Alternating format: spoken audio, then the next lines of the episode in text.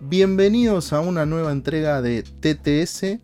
Eh, esta es una edición especial. Voy a presentar a mis compañeros y como siempre Claudio va a explicar de qué se trata el programa de la fecha. Buenas noches, señor. Buenas noches, señor Negro. Buenas noches a todos. ¿Cómo anda el equipo? Siempre acá atento y dispuesto a tener una hermosa charla con gente maravillosa. Así que muy contento. Eh, bienvenido, señor Matías. Buenas noches. Buenas noches, bienvenidos a todos. Hoy noche especial, hoy, hoy tendría que ser una noche de gala, no me puse el trajecito, pero contento por lo que se viene. Señor Dakota, preséntese, hable lo que quiera y diga de qué va la cuestión hoy. Buenos días, buenas tardes, buenas noches. ¿Cómo les va mis amigos? ¿Todo bien? Tenés razón Mati, hoy es un día, podría haber sido un día de gala, una remera impresa, no creo otra cosa. Hoy es un día especial. Muy bien, muy bien. Hoy es un día especial. Eh, pocos programas vamos a tener durante este año donde vamos a, tratar y, tratar con gente tan agradable y tan importante como, como el día de hoy. Hoy vamos a ver eh, un TTS especial, no tiene un tema eh, como los otros que concuerdan con el nombre del, del programa, sino que este es un especial Vans. Vamos a hablar de la icónica, histórica, tan querida marca Vans. ¿Y quién mejor para hacerlo, Pato, que el señor Ariel? Así lo voy a El señor Ariel. Brand manager de Vans Argentina y Uruguay. Así que ahora vamos a pasar a la parte donde está ese, hermoso, ese, ese bello rostro. Bienvenido, señor Ariel. ¿Cómo le va? ¿Cómo andan? ¿Todo bien? Muchas gracias. Un placer, queridos. Acostumbrado a hablar solo conmigo, ahora te metí a tres monos más. Eh, es, más parecido, es más parecido a mi vida diaria. bueno, vamos a arrancar, Ariel, con una especie de ping-pong. Preguntas rápidas, respuestas más rápidas aún. Lo primero que se te venga a, a la mente. ¿Cuál es tu nombre? Mi nombre es Ariel Nicolás Aquino. ¿De dónde es que es usted? viví en Bursaco hasta los 19 años y vivo, soy habitante de el conurbano norte de hace ya casi 20 años. Eh, si tuviera que elegir un deporte, ¿cuál sería? El mejor deporte del mundo, que es el deporte más tóxico del mundo, que es el tenis. Eh, y si tuviera que elegir a tres tenistas favoritos, en el orden que quiera. Eh, Rafael Nadal, Roger Federer y Mateo Berretini. Apa, tiró, tiró. Yo desconozco quién es Mateo, pero voy a, poner todas las fichas por él. Para que te des una idea, Mateo Berretini está jugando, ahora debe estar jugando seguramente, eh, se está jugando Indian Wells ahora. Eh, y Mateo juega con, ¿sabes quién es su sponsor de indumentaria? A ver, contanos. Hugo Boss. Mira, para vos. Para vos. Así. En esa, Mateo. En esa, manda Mateo. Está muy bien, mandamos un beso a Mateo y a toda su familia. Eh, si tuvieses que elegir un género musical preferido, ¿cuál sería? El punk rock. Y depende, depende del estado de ánimo. Tengo dos muy, muy favoritos, el punk rock y el jazz. ¿Y una banda? ¿Esa banda que se te vino a la cabeza recién? Ahora Ramones, por, forever. Estuvo, ahora toca, ¿no? Si no tocó, toca Marky Ramón. A Marky acá en Buenos Aires.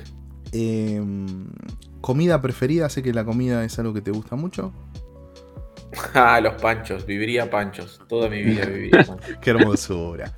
Y, un, lugar para comer que recomiendes? El fucking niño gordo. Es lindo lugar. Lindo, se come bastante bien. Se, come bastante bien. Eh, si a la gente le. No sé, porque Mati ha ido, ustedes han ido, vos yo, no fui, a mí no. Vamos juntos, Dakota. a mí no me llegó. Vamos la próxima. Negrito, ponete A mí me llegó, la, me llegó la, invitación para ir con mi, con mi novia, todo, pero no se terminó de concretar nunca. Eh, bueno, te, perdés de algo hermoso. Eh, si tuvieses que elegir un lugar en el mundo, pregunta boluda si las hay. Uf. Para, eh, qué pregunta compleja. Para eso que pensaste ahí. Los Ángeles. Eh, ¿Cuánto Oh. Ariel? Sample size, 9. Eh, tu marca, además de Vans, ¿cuál es tu otra marca favorita? Uy, qué buena onda. Gracias por preguntármelo. Mi, mi segun- mi otra marca favorita es New Balance. Eh, ¿Y tu zapa favorita? Uf, uh, uh, uh. Eh, hay varias. Eh, hay una que, la, que tengo varios pares, no los uso tanto, pues no tengo. hay veces que me las pongo dentro de mi casa. Eh, tengo, un par de pares de New Balance 576 que son las que fabrican en. New Balance tiene una fábrica en Flimby, Sí. que es como en la costa noroeste de Gran Bretaña, eh, que en una ciudad que se llama Flimby, muy chiquitita. De hecho, la fábrica es chiquitita y alrededor está lleno de ovejas, es muy gracioso. Eh, y ahí fabrican zapas estos pibes. Y nada, es un modelo que hacen ahí. Es muy parecido a la 574. Sí, yo eh, hoy- justamente ayer creo que estaba escuchando un especial de New Balance, lo que sea, que decían que la 574 no está tan bien vista porque es con la versión low cost de, de la 576. Es la 576 china. Eh, ¿Te acordás cuál fue tu primer par de zapatillas? El que te compraste vos. Unas Chuck Taylor negras. Que las pagué 37 pesos. Qué épocas. Eh, ¿Y tu último par de zapatillas? Me compré unas eh, ASICS que se llama Trabuco Max, que es un modelo de trail que hicieron una colaboración con Braindead. Me las compré en octubre en Los Ángeles. Mirá. Eh, O sea que te compras zapatillas. Sí, boludo, aunque. te, te es por fuera, por fuera de la marca, digamos. Te, te podés dar Sí. esa. No, no, pero igual te deben llegar regalos de todos lados también. me Sí. Vans compro a veces cuando hay alguna cosa muy loca que, o muy rara que, que andan, que andan teniendo o cosas que, que City Trail o ese tipo de cosas que salen una vez y no salen nunca más. eh, el- ahí a veces me compro, pero sí, pero por general me compro cosas de otras marcas. De New Balance compro, Asics compro. ¿Vas a la oficina con cosas que no sean?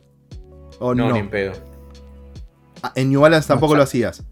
No, tampoco. O sea, es Eh, como capaz parte de de- ropa sí, Sí. eh, pero no sé, no, no es que me voy a poner una remera de Gap, pero te- yo tengo muchas remeras de Stussy, muchas, muchas, muchas. eh, o cosas de Obey. o- en remeras sí falta un poco el eh, a la regla, Sí. pero zapas ni en pedo. Eh, ¿Tecnología favorita dentro de lo que serían las zapatillas? Ah, bueno, la tecnología Fresh Foam, la de New Balance, es una, es una locura total. Una locura, locura, locura total. Eh, esa es, es mi favorita. Eh, ¿Mejor lanzamiento de Vans en el 2021? Eh, el mejor lanzamiento de Vans en la 20 Y Terror.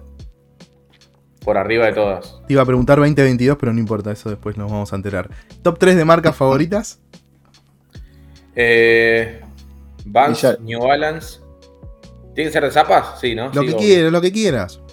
Mm, no, no, Vans, New Balance y Stussy hasta que no cambió su dirección, que ahora la dirección global es más super mercenarios y están dando Sí. licencias a troche y moche. Hasta ese momento, mientras John Stussy manejaba Stussy, estaba dentro de mi dentro del top, pero Eh, la, la, última. la conservamos por ahora. ¿Algo que quieras agregar? Nada, gracias por invitarme y por dejarme tomar birra en un programa de. Yo, a diferencia de todos los programas que tomo agua, en este estoy tomando coquita. Salud. Algo raro. Salud para todos. Una cocucha, Una cocucha con mi tacita de... Esto no coca, papi. Bueno, ese era como el ping-pong para descontracturar un poquito y qué sé yo. Vamos a empezar un poco con la, charla. Eh, para los que no conocen Ariel, Ariel es actualmente el brand manager de Argentina y Uruguay, de Vans. eh, para la. Gr- Grimoldi, ¿no? ¿Cómo, sería? El, el grupo inversor, ponele. Sería Grimoldi. Sí, es la familia, la familia Grimoldi, que es una gran familia, la verdad, gente muy humilde eh, y son unos capos, porque tienen una empresa que tiene 125 años, eh, sorry, 127, ahora en el 2022 cumplen.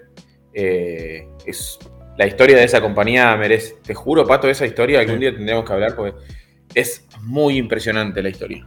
De una compañía que hace zapatos antes de que se invente la goma, boludo, imagínate. Sí, Aparte, en Argentina, 127 años es 400 años en el mundo, 500. Son como años, para empresas es como Son años perro, perros. Sí, son años perros, Claro. boludo. De hecho, hay, hay muchos libros sobre tercera generación, sobre todo en empresas familiares y qué sé yo, porque la tercera generación por lo general es la que La la, funde. la caga. Eh, eh, y son muy pocas, yo tenía una estadística de AFIP, de los quits que mantenían tercera, cuarta y, y cuarta y quinta generación prácticamente no existe. Ricky Es Ford, ¿qué generación era? Eh, cuarta. va a entrar. bueno, bien. Sí, pero no la fundió y no la va a fundir. No, va a seguir, va a seguir. Va a seguir- vamos a seguir comiendo chocolates. Em, bueno, la, la idea un poco es charlar sobre tu rol en, en Vans. eh, contar cosas que, que en líneas generales nosotros nos quejamos porque no tenemos la otra parte de, de la data. El programa anterior hablamos mucho del tema de, de los precios y, y- y cómo nos había cambiado a todos. Esto que no- nos gusta tanto el comprar zapatillas y a muchos del equipo otras cosas. Yo solo me, me enfoco en las zapatillas, pero acá tenemos grandes acumuladores de cosas. Eh, y, y hablamos bastante desde el lado de- del consumidor y de cómo nos cambió un poco el, el- el antes capaz que poder comprar varios pares en un mes, en una semana, como en el caso de Claudio. Eh, ¿Cómo El nos cambió eso? Claudio. Claro, el Y el- No, no, no. No, no, no. Y el millonario Mati, y el, El millonario millo- negro, sí, y el millonario Pato, porque nos Sí, llamaron millonarios. Nos llamaron millonarios. Pero no. en el programa Sí, sí. anterior. Fuera, Eh. fuera de eso, chicos. Mañana me levanto 5 y media M para ir a ganarme el pan y comprarme mis pares. Eh, Sale de fierro el negro. claro. Dale, ¿Podés explicarnos un poco de, de forma simple y, y rápida eh, cómo, cómo es para Vans el tema de, de cómo poner un precio, cómo cambiaría? Cómo, digo, capaz que nosotros vemos que, no sé, una Sabe Pro afuera valen 100 dólares a retail. 100 dólares. Y acá, en algunas marcas, esos 100 dólares se transforman en 18 lucas, en otros en 20 lucas, y tenemos otros que pueden rondar las 30 lucas. Digo, para Avanza Argentina, ¿cómo, cómo es ese, ese especie de cálculo? Más o menos, muy por arriba, ¿no? Vos pensás que en, en- en una universidad, cuando vos estudias este tipo de cosas y todo, el- la formación de precios tiene, es un gran, un gran, gran tema en cualquier industria de la formación de precios. Porque la formación de precios tiene dos, do- dos lugares de donde vos la ves. El precio que se genera a través del cálculo de los costos y la rentabilidad que vos querés obtener a través de vender tal o cual producto. Y después está el precio de mercado, porque vos en, interactúas en un mercado donde tenés eh, donde hay competidores y, y muchas veces a nosotros nos pasa mucho con la ropa, cuando vamos a poner los precios de la ropa, lo que vamos a ver es, eh, porque el precio de la, en Argentina la ropa es un negocio muy, está súper bien desarrollado, eh, hay muchas marcas de ropa locales, se produce muchísima ropa y mucha indumentaria local en Argentina. Eh, más allá de los costos, eh, ubica- hacemos estudio de mercado sobre los precios. ¿Cuánto vale una, cuánto vale una remera de Ripcar, de Volcom, de Quicksilver, de Billabong, de Rusty, antes de poner nuestros precios para saber dónde estás parado? Y ahí muchas veces tenés oportunidades de, que son las menos, de ganar más guita poniendo un precio X, porque, no sé, tenés un buen costo de remera y el precio de mercado es, eh, está por arriba de lo que te daría tu costo, entonces eh, tenés buena rentabilidad. Y hay muchas veces que tiene que ver con la ropa de niños y con la ropa de mina, eh, para poder competir y para poder vender, tenés que subvencionar un montón la- los márgenes para poder competir en ese mercado. Mm. En las zapatillas es un poco más complejo. en épocas como esta, Argentina no es un país importador. eh, no, yo hace 10 años que estoy con Vans y no hubo ningún año que, que hayamos podido hacer lo que realmente queremos o lo que realmente el negocio necesita. Siempre hacemos lo que el negocio necesita dentro de los que las reglas de juego nos permiten hacer.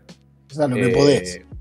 Exactamente, entonces es muy, es muy complicado. O sea, hoy, hoy Old School, que es eh, Old School y Authentic, que son nuestros dos grandes eh, caballitos de batalla, Sí. Eh, tenés tres orígenes diferentes. Vos tenés Old School que son de China, tenés Old School que son de Brasil y tenés Old School que son de acá, de, de ensambles locales. Eh, tenemos una fábrica sola para ensamble. Eh, ¿Dónde está la fábrica, Ariel? en Las Flores, que es, a- es un lugar en la ruta 3 yendo para el sur a 200 kilómetros más o menos acá. En el interior Eh, de la provincia. Sí, es la misma fábrica que hace Converse. Ah, de hecho, se llama Cooper Shoes, la fábrica. Ellos son los licenciatarios de Converse en Brasil. Ah. es una o sea fábrica que tercerizado ustedes, digamos, no es una fábrica propia de Grimoldi, sino que Grimoldi le compra el ensamble a una fábrica. Grimoldi tiene una fábrica gigante que emplea como a 900 personas en Arroyo Seco, que hace un poquito antes de Rosario, eh, pero hace zapatos nada más. Eh, y es una, ah. fábrica histórica, hasta hace mil años, y no, pero no hace vulcanizado. Ah, ok, ok. Eh, el, tema un poco de, del esto decías del ensamble. Que llega a la parte de abajo, llega a la parte de arriba. A ver, yo lo, yo lo sé, pero sobre todo para la gente. Sí, sorry. El, ensamble nosotros lo tengo esa a mano porque estoy acá abajo y tendría que estar arriba en, el estudio para mostrarles. Eh, pero básicamente nosotros compramos, se, compra un kit que se lo compras a la, fábrica de las flores de, de, de Cooper de Brasil. Y vos compras capellada y suela. Eso viene en un kit. Y acá en, en Buenos Aires se arman las capelladas, o sea, se le pone una, una plantilla de armado, se hace todo un proceso sobre la capellada, se, se hacen las gomas, de, que son las viras del costado, y, se, y, se, hace todo el ensamble de la zapa. Eh, que eso es cuando yo les contaba en la, en la previa que había, estaban pasando las mismas cosas que pasaban en el 2014, eh, que, que habían directamente prohibido la importación de calzado eh, ahí estuvimos obligados a producir eh, zapatillas desde cero en Argentina. Eh, y Argentina en ese sentido, no, para, una, para una marca de volumen como, como es Vans, producir volumen de capelladas era absolutamente, absolutamente imposible. O sea, lo logramos hacer, pero a, un costo carísimo. entonces, esos costos son cuando vos después tenés que ir a armar los precios para, eh, para, salir a la calle es muy complicado. Pero sí, básicamente todo lo que es ensamble, que hoy es el 60% del volumen de avance en Argentina, eh, es capelladas y suelas que vienen de Brasil y, las, ensamblamos en una fábrica. Como en un momento hacían la parte tecnológica en, Tierra del Fuego, que traían todas las partes, armaban. No, eso era todo mentira, pero esto es de verdad. Ok. El, no, no, no, por eso no, no, me No, no, no, es que iba a decir dos cosas. Una, está bien ser políticamente incorrecto, hay que decir lo que uno piensa. Y otra, lo que te iba a consultar es por qué se hace de esa manera que, vos decís, importás dos partes, lo armás acá. ¿Es algo que te piden gubernamentalmente? Decir, bueno, eso es producir acá. ¿O por qué conviene hacer eso y no importar directamente el calzado armado? Vos tenés una. Cuando vos armás los planes anuales, o sea, la Secretaría de Comercio Argentina te da un cupo de importación en dólares eh, de lo que vos podés importar de producto terminado. Eh, que con ese cupo que te dan de, dólares para producto terminado no te alcanza realmente para el, volumen de negocio que vos manejás acá. Eh, entonces hay otra parte que si bien también son dólares que salen de Argentina, en una zapatilla terminada, en una zapa de skate, en una Gilbert Crockett que nosotros entramos, eh, ahí no hay nada de, no tiene valor agregado, eso es un container que llega, se abre, la zapatilla va en una estantería, se vale de un cliente y se vende. Viene como, eh, ya está con la caja, o sea, terminada, papel, todo. No hay que hacer nada. En el caso de. En el caso de los ensambles, la línea de Vans emplea en total a 80 personas. Eh, a 160 personas en total, porque no para esa, esa línea. Eh, y ese tipo de cosas como generan trabajo, porque hay un montón de gente que tiene que laburar en el, en el ensamble. Esos dólares están en una cuota aparte, ah, eh, por lo cual esas licencias de importación son mucho más fáciles de conseguir. No son automáticas, pero son casi automáticas. es muy raro que se frenen eso. Vos, comentabas un poco que lo que están haciendo ahora es old school y authentic. Eh, no, acá en Argentina estamos haciendo casi las de Active, casi todas. Ah, mira. Eh, hacemos Word, hacemos Fillmore, hacemos Fillmore Deacon. Ahora vamos a estar haciendo Fillmore High. Eh, y después de Classics hacemos Old School Skate High, Half Cup. Después hablemos un poco de la mm. Half Cup, porque el único país del mundo afuera de China donde se hacen las Half Cup es en Argentina. Eh, Mira, ¿y eso por qué? Porque somos unos enfermos mentales. Acá, en, cuando yo esto se lo pedí a Vance en el 2014 y los pibes me decían, ¿pero por qué querés hacer un...? Estuvo mucho, muy cerca de discontinuarse, tanto Half Cup como Chucalow, eh, pero muy cerca de discontinuarse, o sea, real, como las van sacando. cuando vino toda la avalancha de promodels, porque hasta el 2013, 14, 15, los promodels, Kyle Walker, Gilbert Crockett, eh, todo eso no, no, estaba. Hoy Kyle Walker y Gilbert, Crockett se, se, comen la mitad del volumen de, de las zapatillas de skate. Mm, eh, y hasta antes de eso, hasta el 2000, cuando yo empecé a trabajar en Vans en el 2013, el 40% de la facturación de Vans del catálogo de skate era Chuka Low. Sí.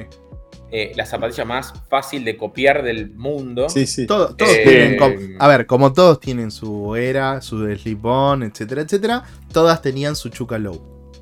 Tal cual. Entonces era muy gracioso. Después ahí empezaron los Pro Models y se le empezó a dar muchísima rosca a los Pro Classics. Eh, y ahí arrancó y cambió bastante la segmentación de skate y todo a partir de ese momento. Bueno, nosotros pedimos hacer la Half Cup de Classics en Argentina y los pides diciendo, cada vez que vos eh, vas a hacer un modelo, a producir un modelo localmente, hay que invertir un montón de guita en, normas, en, en mucha en muchos fierros, digamos, que hay que, hay que poner a andar eh, para aplicar en unas máquinas y todo eso. Y son inversiones que, o sea, capaz hay que poner 200 mil dólares, ¿entendés?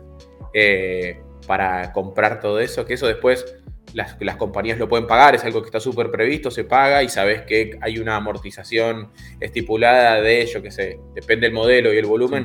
No sé, los fierros de la old school creo que deben tener 0,01 centavo por par, ¿entendés? Pero en el caso de la half que hacemos 2.000 pares por año, el amortiza o, o, pones un costo un poco más caro o la terminás de amortizar en el 2089. Pero nada, eh, fue muy gracioso cuando, porque fue toda una discusión con los chicos de Vans, diciendo, pero half cap, boludo, ¿para qué quieren hacer half cap en Argentina? Hagan old school. No, sí, obviamente estábamos haciendo old school, era skate high, bla, bla, bla. Eh, pero necesitamos la half cap. Y encima, cuando hacíamos la half cap en otra fábrica antes, en el 2014, una fábrica que no existe más, eh, hacíamos la half cap de lona y hacíamos dos, que hay una que anda dando vueltas ahí a veces que no se las vendíamos a nadie, que eran de Sued. Las dos que tenían. Eh, tenías que ser muy fanático de caballero para entender que la mierdita que se veía en el bordado era un. Era un, caballero. Un caballero. claro, porque los dos colores clásicos, que es la, azul y la, y la negra, no vienen con, el, con, con la etiqueta, sino que vienen con el halcap bordado. Son los únicos dos colorways que, que, pasa eso. Eh, y, a ver, y, cómo es un poco la, relación? A ver, equipo, por favor, pregunte lo que se les cante las pelotas, ¿eh? Sí, sí, sí. Eh, ¿cómo, es un poco la relación? Digo, Vans, en líneas generales, BF es la empresa madre que, la tiene. En, mucho, en muchos países eh, es la que maneja a la marca. Argentina es de los pocos casos en donde está eh, bajo otra ala o, es bastante común encontrar eso? No, depende del tipo de mercado, pero hay en, lugares que son muy complicados de operar, como por ejemplo Latinoamérica es un mercado eh, muy complejo, porque tenés... No sabría por qué. Latinoamérica es, es, complejo porque tenés mercados muy, muy, muy, pero muy grandes como son para el. Siempre hablando de nuestra industria, ¿verdad? Eh, Brasil, Argentina y Chile son mercados bestiales. Eh, mm. México entra de más o menos con la misma lógica, pero México está absorbido hoy por Estados Unidos. Hoy lo que se llama Américas, que es Canadá, Estados Unidos y México, se manejan, eh, lo maneja directamente Vance desde California. Y después de México para abajo, eh, había un plan en su momento, en el 2015, de ir tomando los mercados más importantes. Siempre Argentina entre paréntesis, porque Argentina es el país más difícil de operar. Eh, es bastante parecido a Brasil, con sus restricciones y sus vaivenes económicos o macroeconómicos. El tema es que Brasil, para una compañía, para una compañía internacional, el volumen que te da te justifica cualquier vaivén. Argentina no solo es un mercado chico dentro de los mercados eh, globales, si querés, es un mercado chico. Dentro de Latinoamérica es un mercado gigante. Pero eh, dentro del mundo, para una, para una compañía, está como muy. está, muy por debajo. Eh, pero así todas las reglas de juego son muy, muy complejas.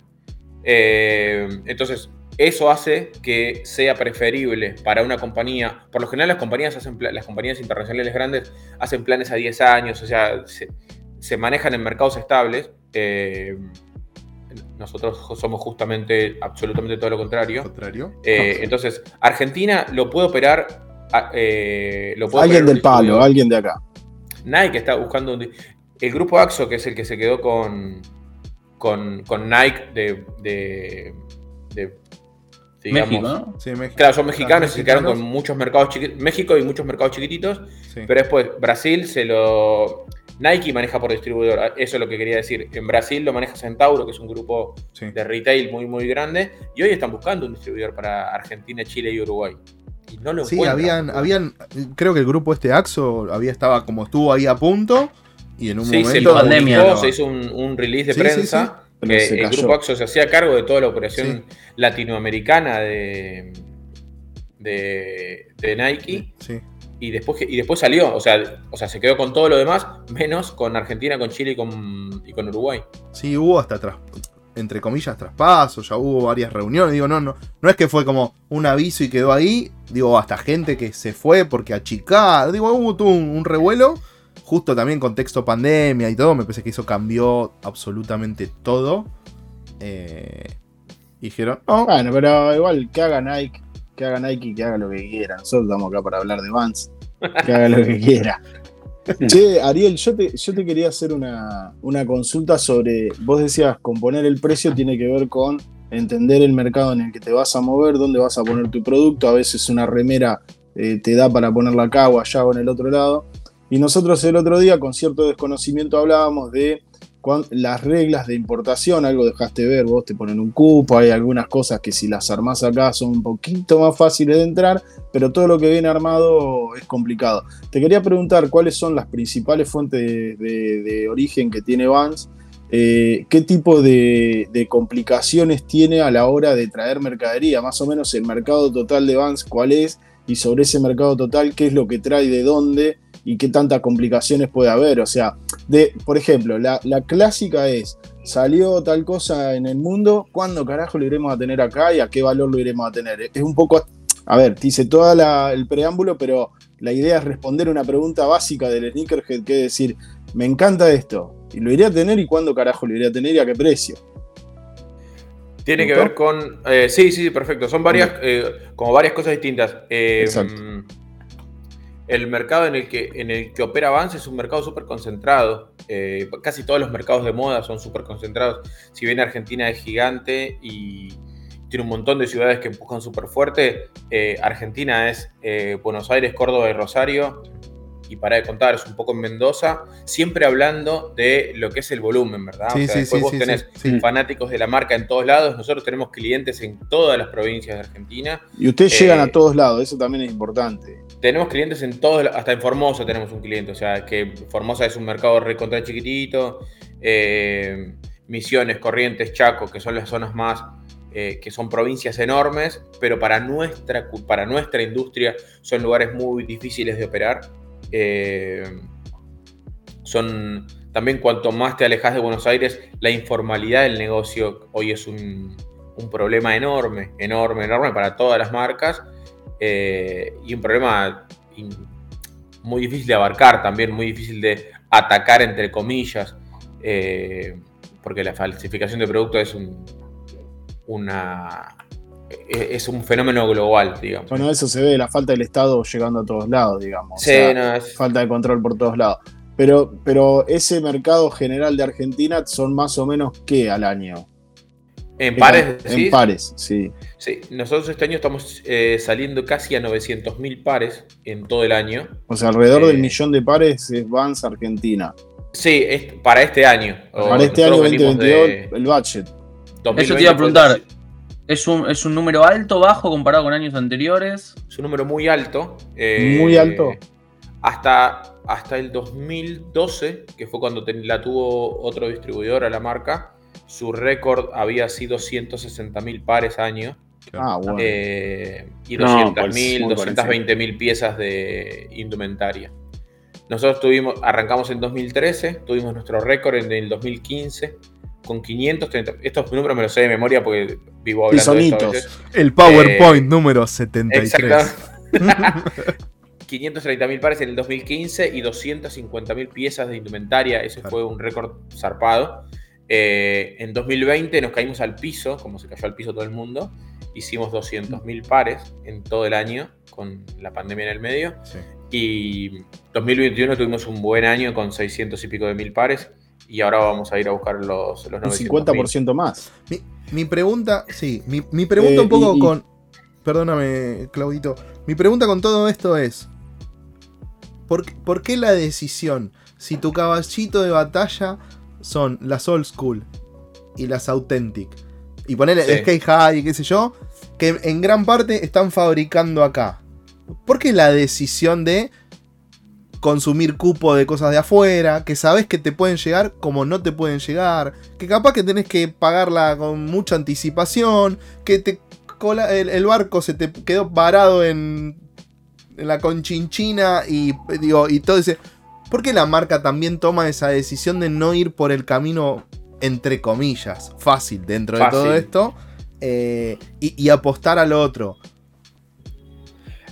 Nosotros tenemos, cuando se arman los calendarios anuales, eh, nosotros hoy, por ejemplo, ya estamos terminando de cerrar los planes del segundo semestre del 2023 eh, con respecto a la cantidad de eh, historias de marketing que se van a contar. O sea, historias de marketing son, son todos los packs que, donde tenés desde una historia como eh, spoiler alert, por ejemplo, Sailor, que es algo que va a venir ahora en el segundo semestre, que es una historia, Sailor Moon es algo pues, muy parecido a lo que puede ser eh, lo, que, lo que pasó con los Simpsons o cosas así muy muy grandes, y después historias recontra chiquititas de, no sé, Liam Curren, que es una historia de Volt, eh, que compramos 24 pares. O sea, entre, entre una bomba gigante y esto, que son 24 pares, hay un montón de historias eh, que tienen que ver con pantalones, con historias de skate, con historias de lifestyle. Em, donde de lo único que hablamos y de lo único que te va a hablar Vance es de todo eso. Después vos nunca vas a escuchar que Vance te hable de hola, cómprenos Authentic, hola, cómprenos Old School. Nunca te va, nunca va a hablar de eso. ¿Pero eso eh, es porque ya labura solo o, es una decisión de, tener presencia por eso traes que decir, bueno, decido traer 24 pares. Tiene que ver con lo que es, con lo que es el ciclo de vida de, los productos y de una marca. Eh, hoy el desafío de Vans es tratar de mantenerse en el lugar en el que está. Vans hoy es la tercera marca del mundo en volumen, después de, después de Nike y Adidas. Eh, pero Vans no tiene, eh, Vans no hace botines de fútbol, no hace zapatillas de running. O sea, Vans es una es un nicho donde está de moda y todos nos ponemos contentos de todo eso, Ahora, hay que ser muy consciente del lugar que está ocupando Vans hoy y de, las ventajas que estamos teniendo de estar tan, tan, tan, tan de moda. Eh, y la idea es contar la mayor cantidad de historias posibles a un montón de otro público diferente o emergente que no, que no tiene que ver con los deportes de tabla. Eh, porque nosotros desde Vans no necesitamos hacer nada para mostrarle a nuestro público más core que, que somos Vans. ¿Entendés? La gente que consume Vans desde, desde, antes de que se ponga recontra de moda ya sabe lo que es Vans, ya sabe de qué se trata. Hacemos colaboraciones, se hacen colaboraciones recontra zarpadas para el core del negocio. Ahora está saliendo lo de Crook, que, es una locura total, ¿entendés? Y decís, boludo, ¿qué? Jason Deal, eh, eh, Mar González, eh, o sea, esas cosas, decís, ¿cómo van? Es como, no sé, ¿Cómo una marca tan grande va a hablar de cosas que no conoce nadie? Y hoy termina haciendo eso, cosas que no conoce nadie, pero por otro lado están hablando de un montón, de un portaaviones gigantesco, de un montón de historias diferentes, eh, que eso es lo que por lo generalmente van dando contenido a todo, el, a todo el año. Y después, abajo de todo eso, se venden un montón de old school, un montón de auténtico, un montón de skate high, y después, más masivo todavía, World, Film Adwood, que son todas las cosas que vendemos en casa de deporte. Pero nunca vamos a hablar de eso. Eh, hablamos de todo el, lo demás. El medio que el fanático ya conoce. Es como que el marketing lo apuntás a clientes nuevos o gente que tal vez no la tenés tan metida en el bolsillo. Es que eh, es increíble que una marca con la antigüedad que tiene Vans y con, con el prestigio que ha logrado, siga manteniéndose, que creo que en la única etapa que le fue realmente mal fue cuando las compañías se fueron de, Estados Unidos para China, qué sé yo, y que también habían querido hacer un poco para todos los deportes, o sea, había que pisar un avance en cualquier lugar. Y ahora es medio como que siguen concentrados y dicen, esto es lo que nos sabe, la gente ya sabe que el auténtico, el old school, high high, lo que fuera, creo que el half cup pasa a ser algo similar. Digo, ya hay gente que la consume lo que ahora creo que los mantiene es en su esencia, corregime si me equivoco, pero los mantiene en su esencia, pero contando historias de distintos tipos y tratando de llegar al, al streetwear o al, uso urbano eh, porque el core del negocio es ese, o sea, ya lo tienen recontra claro, el core del negocio es ese, no se van a meter en la lucha libre, no, ya pasó. O sea, ya lo hicieron y no salió. Exactamente, o sea, se trata justo, o sea, es como vos, vos lo resumiste súper bien, o sea, tiene que ver con eso. O sea, tratar de mantener el fuego prendido, eh, en, digamos, en, las afueras de nuestro negocio, porque después los que estamos dentro de la fiesta ya sabemos de qué se trata. Exacto. Eh, y la gente que consume Vans no, no, no tenés nada para explicarle. Claro. Sí se flashea cada tanto en, alguna colaboración que hacemos, que Vans, de hecho, es muy gracioso cómo lo manejan, porque lo tienen muy, muy claro. Las historias esas no son, hay un montón de historias que son obligatorias. Sí. Después, las historias que, que yo que sé, como fue Los Simpsons o Star Wars, no eran obligatorias. Si no las querías comprar para tu mercado, no te preocupes. Ahora, sí llévame Liam Curren, sí llévame em, todo lo que tiene que ver con Sandy Lian. O sea, ah, todo o, sea, el core del negocio. La, marca, te, entre comillas, te obliga a comprar ciertas cuestiones de cosas como para, para... Es lógico, para mantener Es para mantener, en realidad no es que te, o sea, sí te obligan, eso es mandatorio hacerlo. Eh, también serías un, tonto si no lo entendés como, como ellos te lo explican, pero la realidad lo que el trasfondo de todo esto es que todos los mercados eh, contemos más o menos las mismas cosas al mismo tiempo. Después ahí al mismo tiempo es donde empiezan los quilombos de donde vos decís, ¿cómo hacemos cuando hay colaboraciones que, salen en un momento? Eh, y cómo hacemos para, no sé, eh, yo qué sé, eh, House of Terror, que en Estados Unidos se lanzó en octubre del año pasado, en septiembre, octubre del año pasado. la gran, ahí tenemos el gran, la gran diferencia, o lo que más tenés que entender cuando vos analizas ese tipo de cosas, las zapatillas de House, ponele, los 6 SKUs de House of Terror se, hacen en la misma fábrica, que es una fábrica que está, en este caso fue, creo que estaban en Vietnam, eh, y se hacían ahí. Ahora, Estados Unidos, algunos países de Europa, shipean en avión. Entonces, ah. desde, que la, desde que la zapatilla sale de la fábrica. Llega más rápido. Vos la tenés en Londres, la tenés en París, la tenés en Milán, la tenés en Nueva York, la tenés en Miami y la tenés en Los Ángeles una semana después de que salió de la fábrica. O sea, la tenés en tu local o en tu depósito. Ahora, Argentina, Brasil, Chile, Australia. Eh, bueno, Australia la tiene más corta porque, porque estamos cerca de China. Sí, sí le llega más rápido pero un contenedor de Vietnam en tiempos normales, sin pandemia, tarda 45 días en llegar al puerto de Buenos Aires. En pandemia, eh, viste que yo te conté que venían los contenedores separados, eh, vienen los contenedores, ta, ta, ta. A nosotros lo de Terror llegó como en cuatro embarques diferentes. La última cápsula que traía la ropa y los accesorios llegaron al toque. Las zapatillas salieron de salieron de Vietnam, se fueron al hub de Hong Kong, de Hong Kong fueron a Singapur. En Singapur, que hay otro hub gigante, las sacan y las dejan. O sea, sacaron el contenedor del barco y lo dejaron en el piso.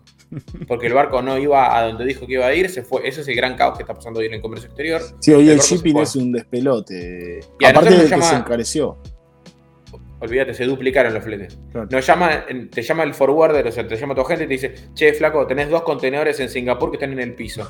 Venía a levantarlos para, para todo esto vos ya, vos ya lo pagaste, ¿eh? hace mucho lo pagaste, lo pagaste hace tipo, no sé, 30 días mínimo, ya lo pagaste. Está en Singapur. Tenés que ver dónde está, en qué puerto, tu forwarder se tiene que contactar de vuelta con los, con, en este caso con los singapurenses, a ver, bueno, cuántos contenedores son, no sé qué, bueno, en qué ver cómo lo podés mandar, ta, ta, ta. Bueno, de ahí lo mandaron, llegó a Brasil. En Brasil pasó lo mismo, nos lo dejaron en Santos, que es el puerto que está en San Pablo, lo dejaron ahí. Hola, flaco, tenés dos contenedores acá, ¿entendés? Lo de Dime que tenía que haber llegado. Todavía no está, Lo de Dime lo tengo 24 pares, están en Asia, boludo. Aparte, 24. Digo, no, claro. No, encima tampoco podés resolverlo por avión, porque no podés decir, bueno, cargámelo, porque tampoco hay tanto cargo para acá. ¿Y sabes cuál es la parte más frustrante de toda? Que todas las personas que están involucradas en que las zapatillas salgan de la fábrica y lleguen hasta acá, al 100% de todas esas personas les chupa un huevo. ¿Entendés? claro. A todos porque no les gusta. Para ellos es lo mismo eh, traer arroz eh, que aceite, que fideos, autos, motos, eh, yo qué sé, boludo, remedios. Eh, sí, todo eso, en el mejor de los casos, que no se te caiga el contenedor al, al mar, que también ha pasado también. ¿Cuántas, veces, ¿Cuántas veces al día pensás que se quede el container en, Kuala Lumpur y que me dejen de romper no. No, no, te juro por Dios, eh, jamás. No estarías ahí, no estarías ahí. Porque, y no, no podés. No, porque esto no se puede hacer si no es así. O sea, no sé, bueno, yo he charlado un poco con vos y, la preocupación y el amor que le pones a las cosas, digo, no podés hacerlo si no es así. O sea, ¿cuáles son los principales ¿Cuáles son los principales países de origen para Vans? Eh, Argentina, ya dijiste vos que fabricaban en un 40% más o menos de lo que van a vender. Dijiste lo, lo armaban, lo ensamblaban, lo fabricaban, lo que fuera acá. ¿De dónde traen? Hoy del producto que se trae de Asia básicamente es de Vietnam y de China. es casi todo. Básicamente lo que traemos de hoy de Asia es eh, todo lo de skate y las ultra range caras, o sea, las ultra range EXO y todo lo de Gore-Tex y toda esa movida. Eh, porque las ultra range, las Rapid World, que es la familia más básica de las ultra range, las traemos de Brasil. Eh, pero básicamente es Brasil y Asia, después de. Y de Asia Brasil, es un gran, un, gran eh, exportador para Argentina de, zapatillas o. Brasil es un gran productor de calzado. Brasil en general, sí, bueno, es el dueño del caucho mundial, digamos, era el dueño del caucho mundial. Eh, sería lógico que tuvieran fabricación ahí con tanta suela waffle. Pero tienen, tienen. No, pero sería lógico que la fabricación más fuerte, ah. los costos de Asia son incomparables, me parece. Aún Brasil siendo competitivo, Brasil es comparable a Asia. o sea, vos para importar de Brasil no tenés arancel, el arancel de importación es cero. Te ayuda eh, Pero bueno, eh, Brasil eso, eso, lo sabe. Entonces, justamente cuando Brasil te pone un precio, eh, cuando Brasil te pone un precio, lo primero que mira es cuánto sale en China, tanto, cuánto sale acá. Y capaz el pie te la puede vender, no te digo que al mismo precio, me, lo compran, dice. Pero claro, porque haga, eh, haga, y el pibe capaz le puede poner un 25% arriba. Y lo tenés en 15 días. Sí, es, muy corto el viaje de Brasil acá. O sea, de que sale de fábrica hasta que lo tenés en una semana está. Eh, y habrá menos papelerío, tal vez, ¿no? Al ser Mercosur o, es, automático. el papelerío es, medio el mismo, eh, pero, pero se mueve muchísimo más rápido. Se mueve más rápido, bien. más que nada porque son economías eh, dependientes una de la otra, digamos. Ariel, Ariel sí. Ah. Perdón, dale, dale, Mati, no, dale. Sí, no, bueno, eh, no, porque comentabas que Vans Internacional, obviamente, como todas las compañías, hacen como planes de durante 10 años, es como muy a largo plazo. A mí lo que me llama la atención, tanto para Vans como para cualquier compañía, es, es en qué momento dicen, vamos a invertir en Argentina, vamos a poner fabricación, venta y todo, sabiendo que la situación es cambiante de día a día, de mes a mes, de semana a semana.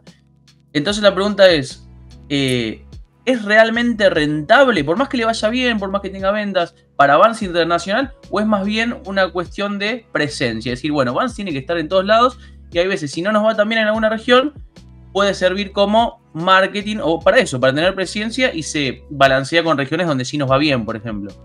Sí, no tengas ninguna duda que, que en Vans no opera en mercados que no, que no le generan dinero. O sea, no. Ahí hay que hacer una, una raya donde, maestro, todo esto por guita y no, y, no hacen nada por, por amor al arte. Sí tienen determinadas consideraciones o no ante mercados en desarrollo como es el nuestro, donde nos tienen un montón de paciencia en un montón de cosas. Eh, pero nos tienen un montón de paciencia en cosas que a Australia no le tienen paciencia. Eh, el distribuidor de Australia se atrasa un día en un pago y no sé, puede ser que, porque más que nada porque Australia funciona como, claro. acá lo eh, entienden, pero saben qué puede pasar. Por supuesto, acá es, es como es una locura lo que pasa acá. O sea, es muy raro. Pero ah, le te digo, es rentable porque eh, Vance no tiene. Vance, eh, la, corporación Vance Inc. no tiene costos en Argentina. No, no tiene costos en Argentina, no gasta guita en Argentina. O sea, todos, los gastos, todos los gastos son de Grimoldi. O sea, Vance lo que recibe es un pago de regalías permanentemente, mensual, trimestral, dependiendo de lo que le estemos pagando, eh, en dólares, y ese es el negocio de ellos. Ah, o sea o sea que Grimoldi. Donde hay números en verde está bien, digamos. Sí, en todo caso podemos preguntarle a Grimoldi. Y Grimoldi, siendo un conocedor con 125 años de historia, imagino que debe decir: Este año pierdo, el otro recupero tres años, después estoy dos años perdiendo, y así. Un año, dos son dos años. Eso realmente funciona así. O sea, este, este, tipo de negocios de, volumen y de marcas y todo eso, realmente tenés que tener mucha espalda y mucho coraje, más que nada. Mm. Eh, sin la espalda o sin el, respaldo financiero no se puede hacer nada. Y después de todo, acá sobran los ejemplos de, en Argentina de gente con muchísima guita que ha, que ha chocado Ferrari. hay muchas marcas. Son muy... Mismo hay veces que las corporaciones gigantescas como, como Nike o como Adi decís, boludo, ¿cómo toman esta decisión? ¿O cómo no traen esto? ¿O cómo no traen aquello? Pero tienen que ver con que eh, su concentración en, las pelotas de fútbol y las camisetas de boca y los botines y todo eso eh, hace que, bueno, estén, estén, pensando en todo eso y, no tanto en nosotros. Eh, ¿Sentís un poco que, que en líneas generales es más raro encontrar a gente como vos, en el sentido de apasionada, que realmente le gusta lo que hace y todo eso, en, otras marcas. Digo, vos, estuviste laburando en, New Balance un tiempo. Eh, y, yo conozco gente que trabaja en Adidas, gente que trabaja en Nike y, y demás. Digo, y te terminás enterando de que hay muchos de los que toman las decisiones que hay que tomar que desconocen de qué carajo están vendiendo, de que no tienen idea de, de qué se trata. Digo, ah, a mí lo que me importa es vender, no importa, eh, tantos pares, no me importa qué ni cómo. Y, esto que, hace Vance, por ejemplo, de... A ver, capaz que hay muchas flores, pero se, se, lo merecen. Digo, esto de traer 24 pares de Volt, que capaz que sabes que te las vas a meter en el culo, o no, Digo, mm. eh, capaz no, no meter en el culo, pero eh, las vas a vender con un margen muy malo o muy bajo. Sí, Digo, eh, las tenés que vender. Claro, pero. Las tenés que vender para el OG, para el tipo que. Claro, pero la, idea, la idea de eso más que nada tiene que ver con. Che, Vans, además de la Soul School y de toda esa línea Classic, y de la cosa de skate, y de un poco de Ultra Range, que se está metiendo por suerte mucho. tiene otra línea que se llama Volt que es como más high-end, que, que, digo, que también a nivel internacional, corregime Ari si me equivoco, digo, capaz que Volt hace dos o tres años atrás o cuatro años atrás, capaz que te sacaba una colaboración por mes, una cosa así. Ahora estamos viendo casi, no te digo semanal, pero más o menos. Digo, como que le están dando mucha bola a, a con artistas de renombre, con artistas más under, con digo, cosas súper interesantes y que está re bueno que llegue al país. Aunque sean pequeñas cápsulas, pocos pares, digo, ¿e-, ¿es, seguir apostando? Sí, tiene que ver con todo. O sea, otras marcas, eh, imagínate, o sea, todo el, todas las marcas tienen su, su Volt, su, o su, catálogo más, eh, más hypeado, o más estiloso, o más pinacle, o como lo quieras llamar. Eh, ahora, por ejemplo, no sé, o sea, trajimos, yo que sé, Guaco María o Bedwin and the Heartbreakers hace poquito. Eh, y las Authentic de Bedwin no las puedo poner a 43 mil pesos, boludo, ¿entendés? Entonces digo, bueno, trajimos de Bedwin, fueron en total 120 pares en total entre las cuatro, entre los cuatro, entre las cuatro, eran tres Authentic y una Old Sí. Eh, y una remera y un bucket hat. Sí. Em, y las Authentic sí eran un poco más caras que las que el valen 9 mil y pico, 9.500 creo las nuestras las de Classics. Y las de Bedwin estaban 14.900, creo. Eh, y las Old School estaban 16 lucas. O sea, cuando vos analizás esos artículos, a qué precio se vendieron, y sí, margen malísimo, casi al costo, pero para nosotros eh, son cosas que tienen que estar sí o sí. Es imagen de marca. Es fanservice también tienen que ver con que hay un montón de gente que, no sé, le preguntas al 90% de la gente, no entiende nada, no sabe lo que es, pero después la gente que realmente se copa y dice, uy, boludo, qué copado lo de Bedwin. Eh, buenísimo, salen 45 lucas. No, no se puede hacer eso, ¿entendés? O sea, no, no lo podemos hacer. Entonces hay que subvencionar, hay que, hay que tomar un montón de decisiones que yo entiendo que en otras marcas no se hagan porque no entienden el real alcance de eso. Y yo me pregunté a Milita, que Pato la conoce, que Milita es la gerente de marketing de Vans cuando armamos los planes, yo con lo único que rompo las bolas es con lo de Volt y con las cosas de lifestyle más zarpadas. Y algunas cosas de skate que tienen que estar donde tienen que estar, o lo de BCU que viene ahora. Eh, eh, eso es lo que más bola le doy, o sea, donde ahí no se nos puede escapar la tortuga en nada, o sea, que eso tiene que estar en cada lugar donde tiene que estar, en cada uno de los clientes donde tiene que estar y en el momento que tiene que estar. Eh, después el resto funciona, sí. Sí, pero, pero te veo hablar y, sos un apasionado y, ya lo dijimos acá y qué sé yo. Y digo, eh, Pato deslizó en otras marcas, eso no pasa. Y te iba a preguntar, porque yo vengo de otro palo y en, donde, en los, rubros donde yo me muevo, generalmente hay un, no sé, una mesa donde se reúnen. Digo, vos tenés una mesa así con el ah, con las otras marcas. Con las otras marcas, el de Nike, el de Adidas, todos nos sentamos, decimos, che, ¿cómo vemos el mercado? ¿A dónde vamos? ¿A dónde estamos? Para, qué sé yo, no sé, cosas, algo. Digo, o es simplemente cada cual hace la que le pinta y y digo, en tu caso tenemos la suerte de tenerte a vos que por ahí curás la marca para que, para que diga sea comercial, me imagino que te deben exigir muchísimo, pero que también tenga una curatela que diga, che, para esto de Volt tiene que llegar, che, para este, esta collab tiene que llegar. Digo, ¿existe eso entre las marcas? No, entre las marcas no, no, existe. Sí, lo que existe es que nos conocemos todos. Hay onda nomás hay personal, tal vez. Hay una buena onda y, te escribes un WhatsApp, che, ¿qué onda con esto? ¿Qué es lo que, qué es lo que, qué es lo que van a hacer con esto? Eh, más que nada, ahora que hay mucho lío que, con, el tema de girar la guita y toda la cuestión para. Se preguntan para que cosas Y claro, te vas viendo, ¿viste? Porque todos hablamos con la misma gente de la Secretaría de Comercio. Sí, sí, me imagino. Eh, entonces, algunos hablan, otros no hablan, entonces te, es como una consulta permanente, pero no es que mm, no es como si pasa con los laboratorios o con los autos, donde está un poco más. No sé si decir cartelizado el negocio, pero. Hola, soy, pero, existe, soy Nike. La no, pero la asociación. No, mirá, en los autos existe la asociación de fabricantes y la asociación de concesionarios. Hmm. Y ellos se nuclean y dicen, bueno, che, la asociación de fabricantes dicen, ¿qué onda? ¿Vamos a fabricar acá o tenemos que salir a buscar mercadería a otro lado? ¿Qué modelo podemos hacer acá? No es que se preguntan entre ellos, pero dicen, che, loco, ya sabemos que algo tenemos que fabricar. Entonces, no sé, al que hace zapatillas, al que hace, perdón, al que hace asientos lo tenemos que bancar entre todos. Lo tendremos que comprar entre todos el asiento. Por decir un ejemplo pelotudo, pero digo. Eh, eh, acá no existe, digamos, Nike hace la que. Son más compañías grandes, ¿no? Me parece. Son, hacen ellos dos puntualmente Nike Adidas Ah, exacto. Exacto. Y tiene que ver con eso, con que son funcionarios. Son funcionarios. Eh, en Nike se ve mucho. En Nike es donde más se ve. Que hacen carrera, digamos. Vienen y donde vos tenés un pibe que yo que sé. Em, no sé, el pibe Chirola, que era un pibe Diego, que estaba. Que fue el primer impulsor de Nike SB en Argentina. Cuando Nike SB era una hoja. SB era la última hoja del catálogo de 6.0. Hace, te estoy hablando en el 2009. Eh, ahí apareció un pibe que era Diego Legname, que, se, que se, la cargó al hombro, hizo un desarrollo resarpado, fue el que, el que le dijo a Diego Bucheri que vaya a trabajar a Nike. O sea, hizo todo eso y hoy Chirola eh, vive en Portland, maneja una cosa que tiene que ver con running.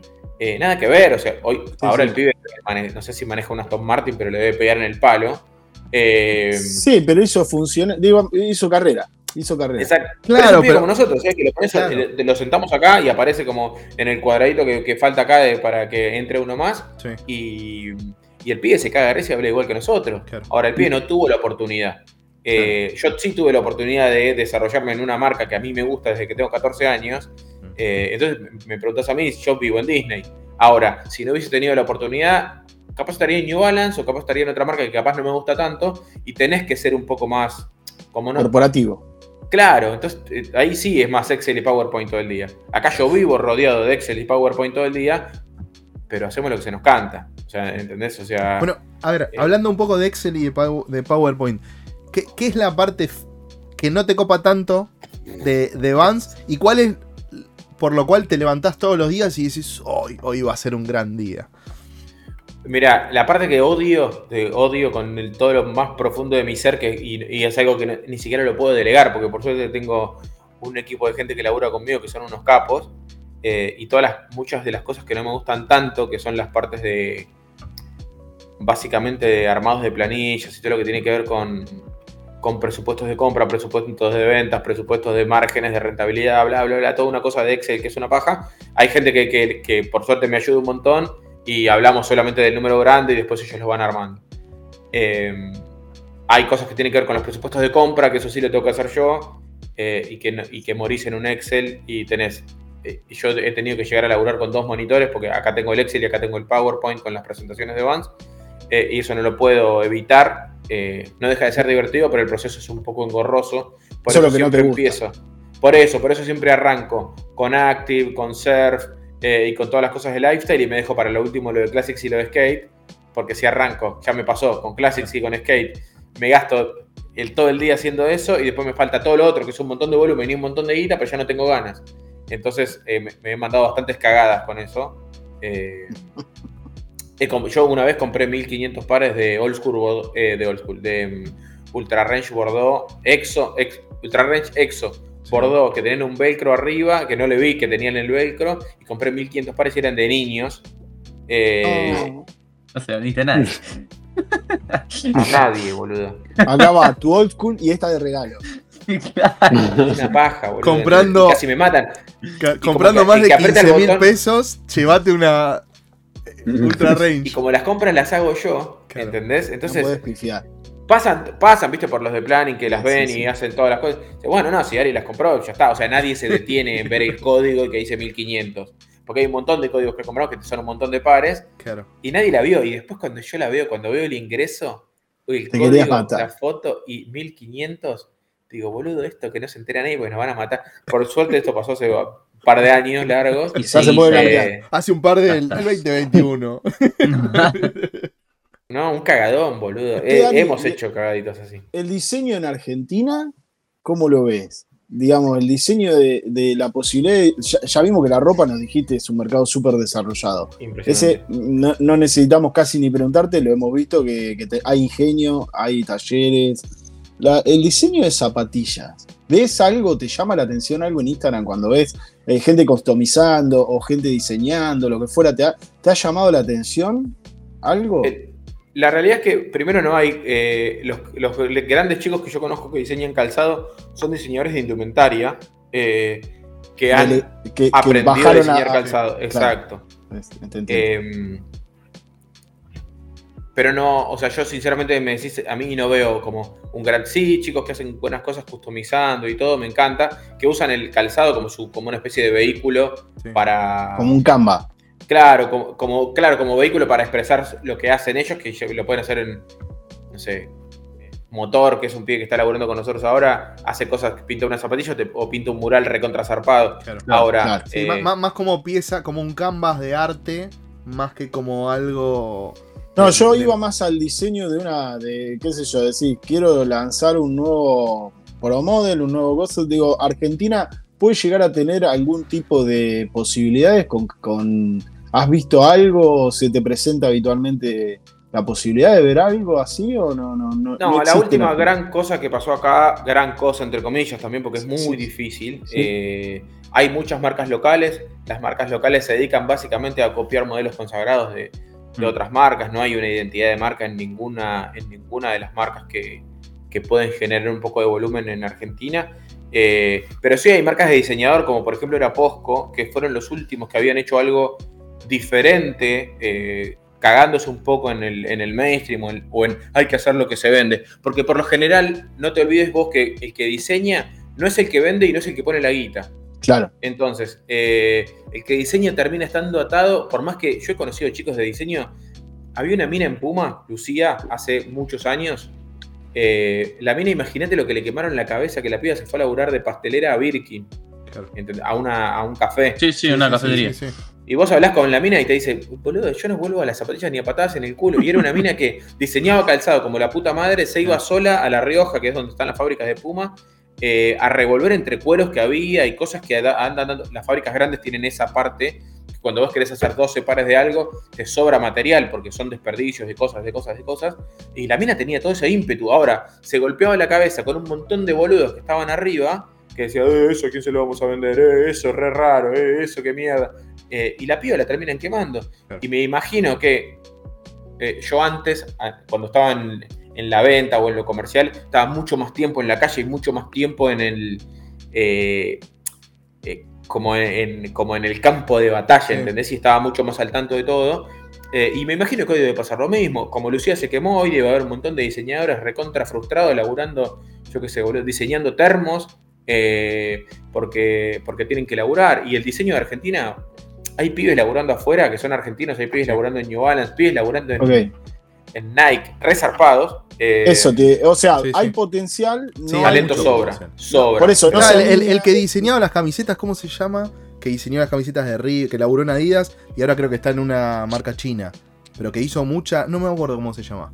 Que el chabón le gustaba las camisetas de fútbol. Y el chabón dibujaba camisetas de que fútbol. hacen fútbol en Adidas, en, en sí. en Alemania. Eh, bueno, pero a lo que voy hay talento, lo que no hay, no se alinea por ahí el talento con el marketing y la inversión, digamos. Casi siempre el que sabe no es el que puede, y el que, puede, es el que no sabe. Exacto. Eso es, eso es medio una ley, casi te diría. a mí Escuchame, ¿y, en, marcas nacionales qué te gusta o a qué le prestas atención? ¿Qué te está llamando la, atención últimamente?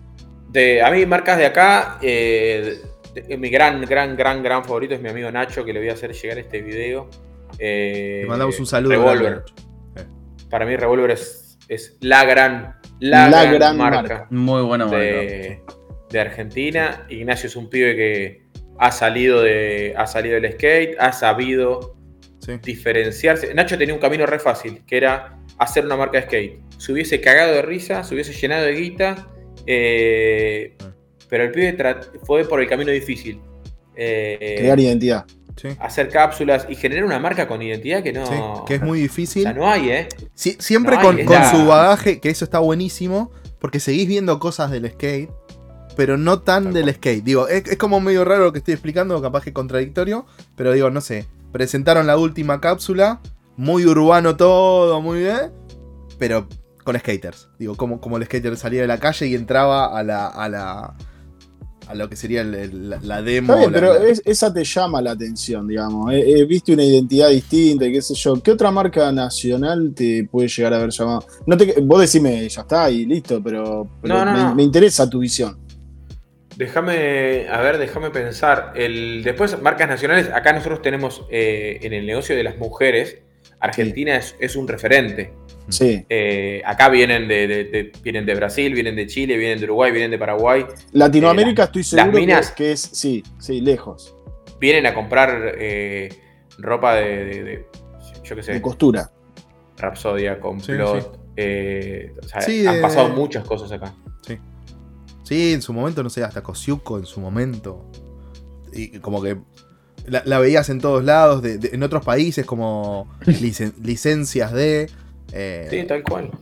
Me, parece que eh, el, tema del principio. Hay mucha creatividad, hay mucha gente que, le mete. Tal cual. Mira Bolivia. Bueno, Bolivia se vendió hace, hace un par de años a, otro grupo, pero sigue siendo una marca argentina. Eh, y Bolivia, cuando la manejaba Gustavo Samuelian, que fue el que la, que la, que la creó, Bolivia era una marca recontra, súper irreverente, recontra, recontra punk, ¿entendés? Después hay otra marca que se llama Suba, que me gusta mucho, mucho de hace muchos años. Suba es de, la zona sur. Más de palo de la eh, también. Hacían marketing de guerrilla cuando, no sé, yo iba a laburar en tren en el 99, que iba a laburar al centro. Yo vivía con mis viejos en Bursaco, iba a laburar al centro en tren. Y los pibes sabían dónde, eh, en las salidas o llegadas a las estaciones, que el tren iba lento.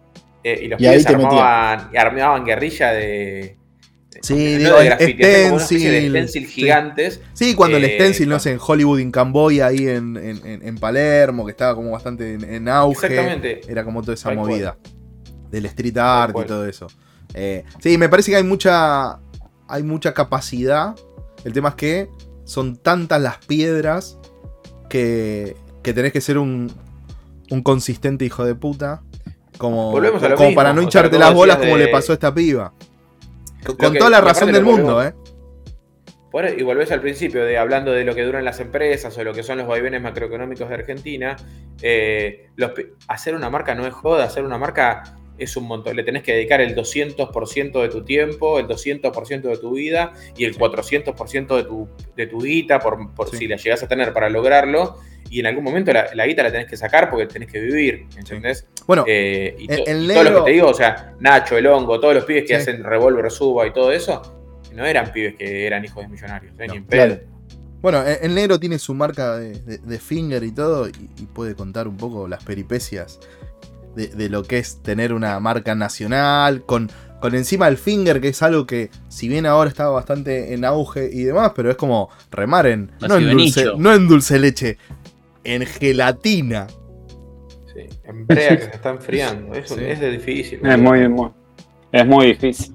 Es muy, muy difícil. Y más cuando tenés que. que en, en mi caso, cuando tenés que presentarlo, digamos, eh, o, tratar de imponerlo en la sociedad, porque dedicarte a fabricar, no sé, vamos a dar un ejemplo, gorras. La gorra es algo que está súper instalado hace muchísimos años, o te pones, no sé, hacer cómics o esto. O sea, no digo que sea fácil y sin desmerecer el trabajo que hacen todo el mundo, pero tipo, hacer mini, mini skate con unas patinetas con los dedos es como tenés que primero explicar. hacer todo un trabajo re fuerte para que la gente lo entienda recién ahí que lo procese que se instale un poco en la sociedad y después de ahí recién convencer a la persona para que lo compre. O sea no convencerlo sino hacerle llegar todo eso y que la gente lo compre. Es algo no mainstream. claro, claro tal cual. Eh, es todo nuevo y es muy difícil y bien lo dijo Ariel eh, bueno, de hecho, estoy quemadísimo siempre, los pibes lo saben y trato de hacer un refuerzo, pero le dedico desde el 200% de mi tiempo, el 400% de mi sueldo, de la plata, todo eso, todo eso es real y la vengo remando hace 12 años y bueno, recién ahora está como un poquito moviéndose más, pero sí, en emprender en Argentina todo el tiempo te salen con algo nuevo, encima yo que bueno, está bien, tengo mi contador, pero no entiendo un montón de cuestiones económicas porque ni siquiera estudié eso o, simplemente no me da la cabeza para,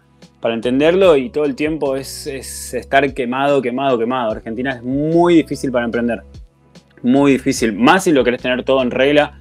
Yo por lo menos soy de, voy por ese lado, de tener todo por derecha y, y es muy complicado. Pero bueno, ahí andamos.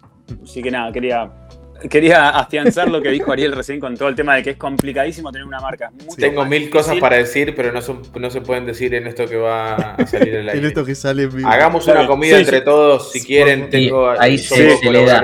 Yo traté de controlarme también en, mi relato, pero sí, sí, sí. Es complicado, pero bueno, Ariel, seguir dándole. Eh, eh, yo entiendo que una marca como Vans que invierte un 50% más en pares o en mercadería para el año 2022 está viendo algo que los consumidores por ahí desconocemos. Vos ves que el 2022 es un gran año eh, para la marca Vans, para el mercado en general. Eh, ¿Por dónde estudiaste que, podían llegar a crecer tanto en este año? Hay un gran, un gran, gran, gran motivo que es eh, nosotros tenemos la posibilidad de surtirnos de producción local o regional, ya sea de Argentina o de Brasil, donde es, donde es fácil hacerlo. Eh, las marcas que manejan el mercado, salvo Puma, que es la única que yo hago una excepción, eh, Puma va a hacer 2 millones de pares este año, es una locura lo que va a hacer Puma. Eh, ¿Viste lo que invirtió este año en, agrandar su producción? 400 pares. Exactamente.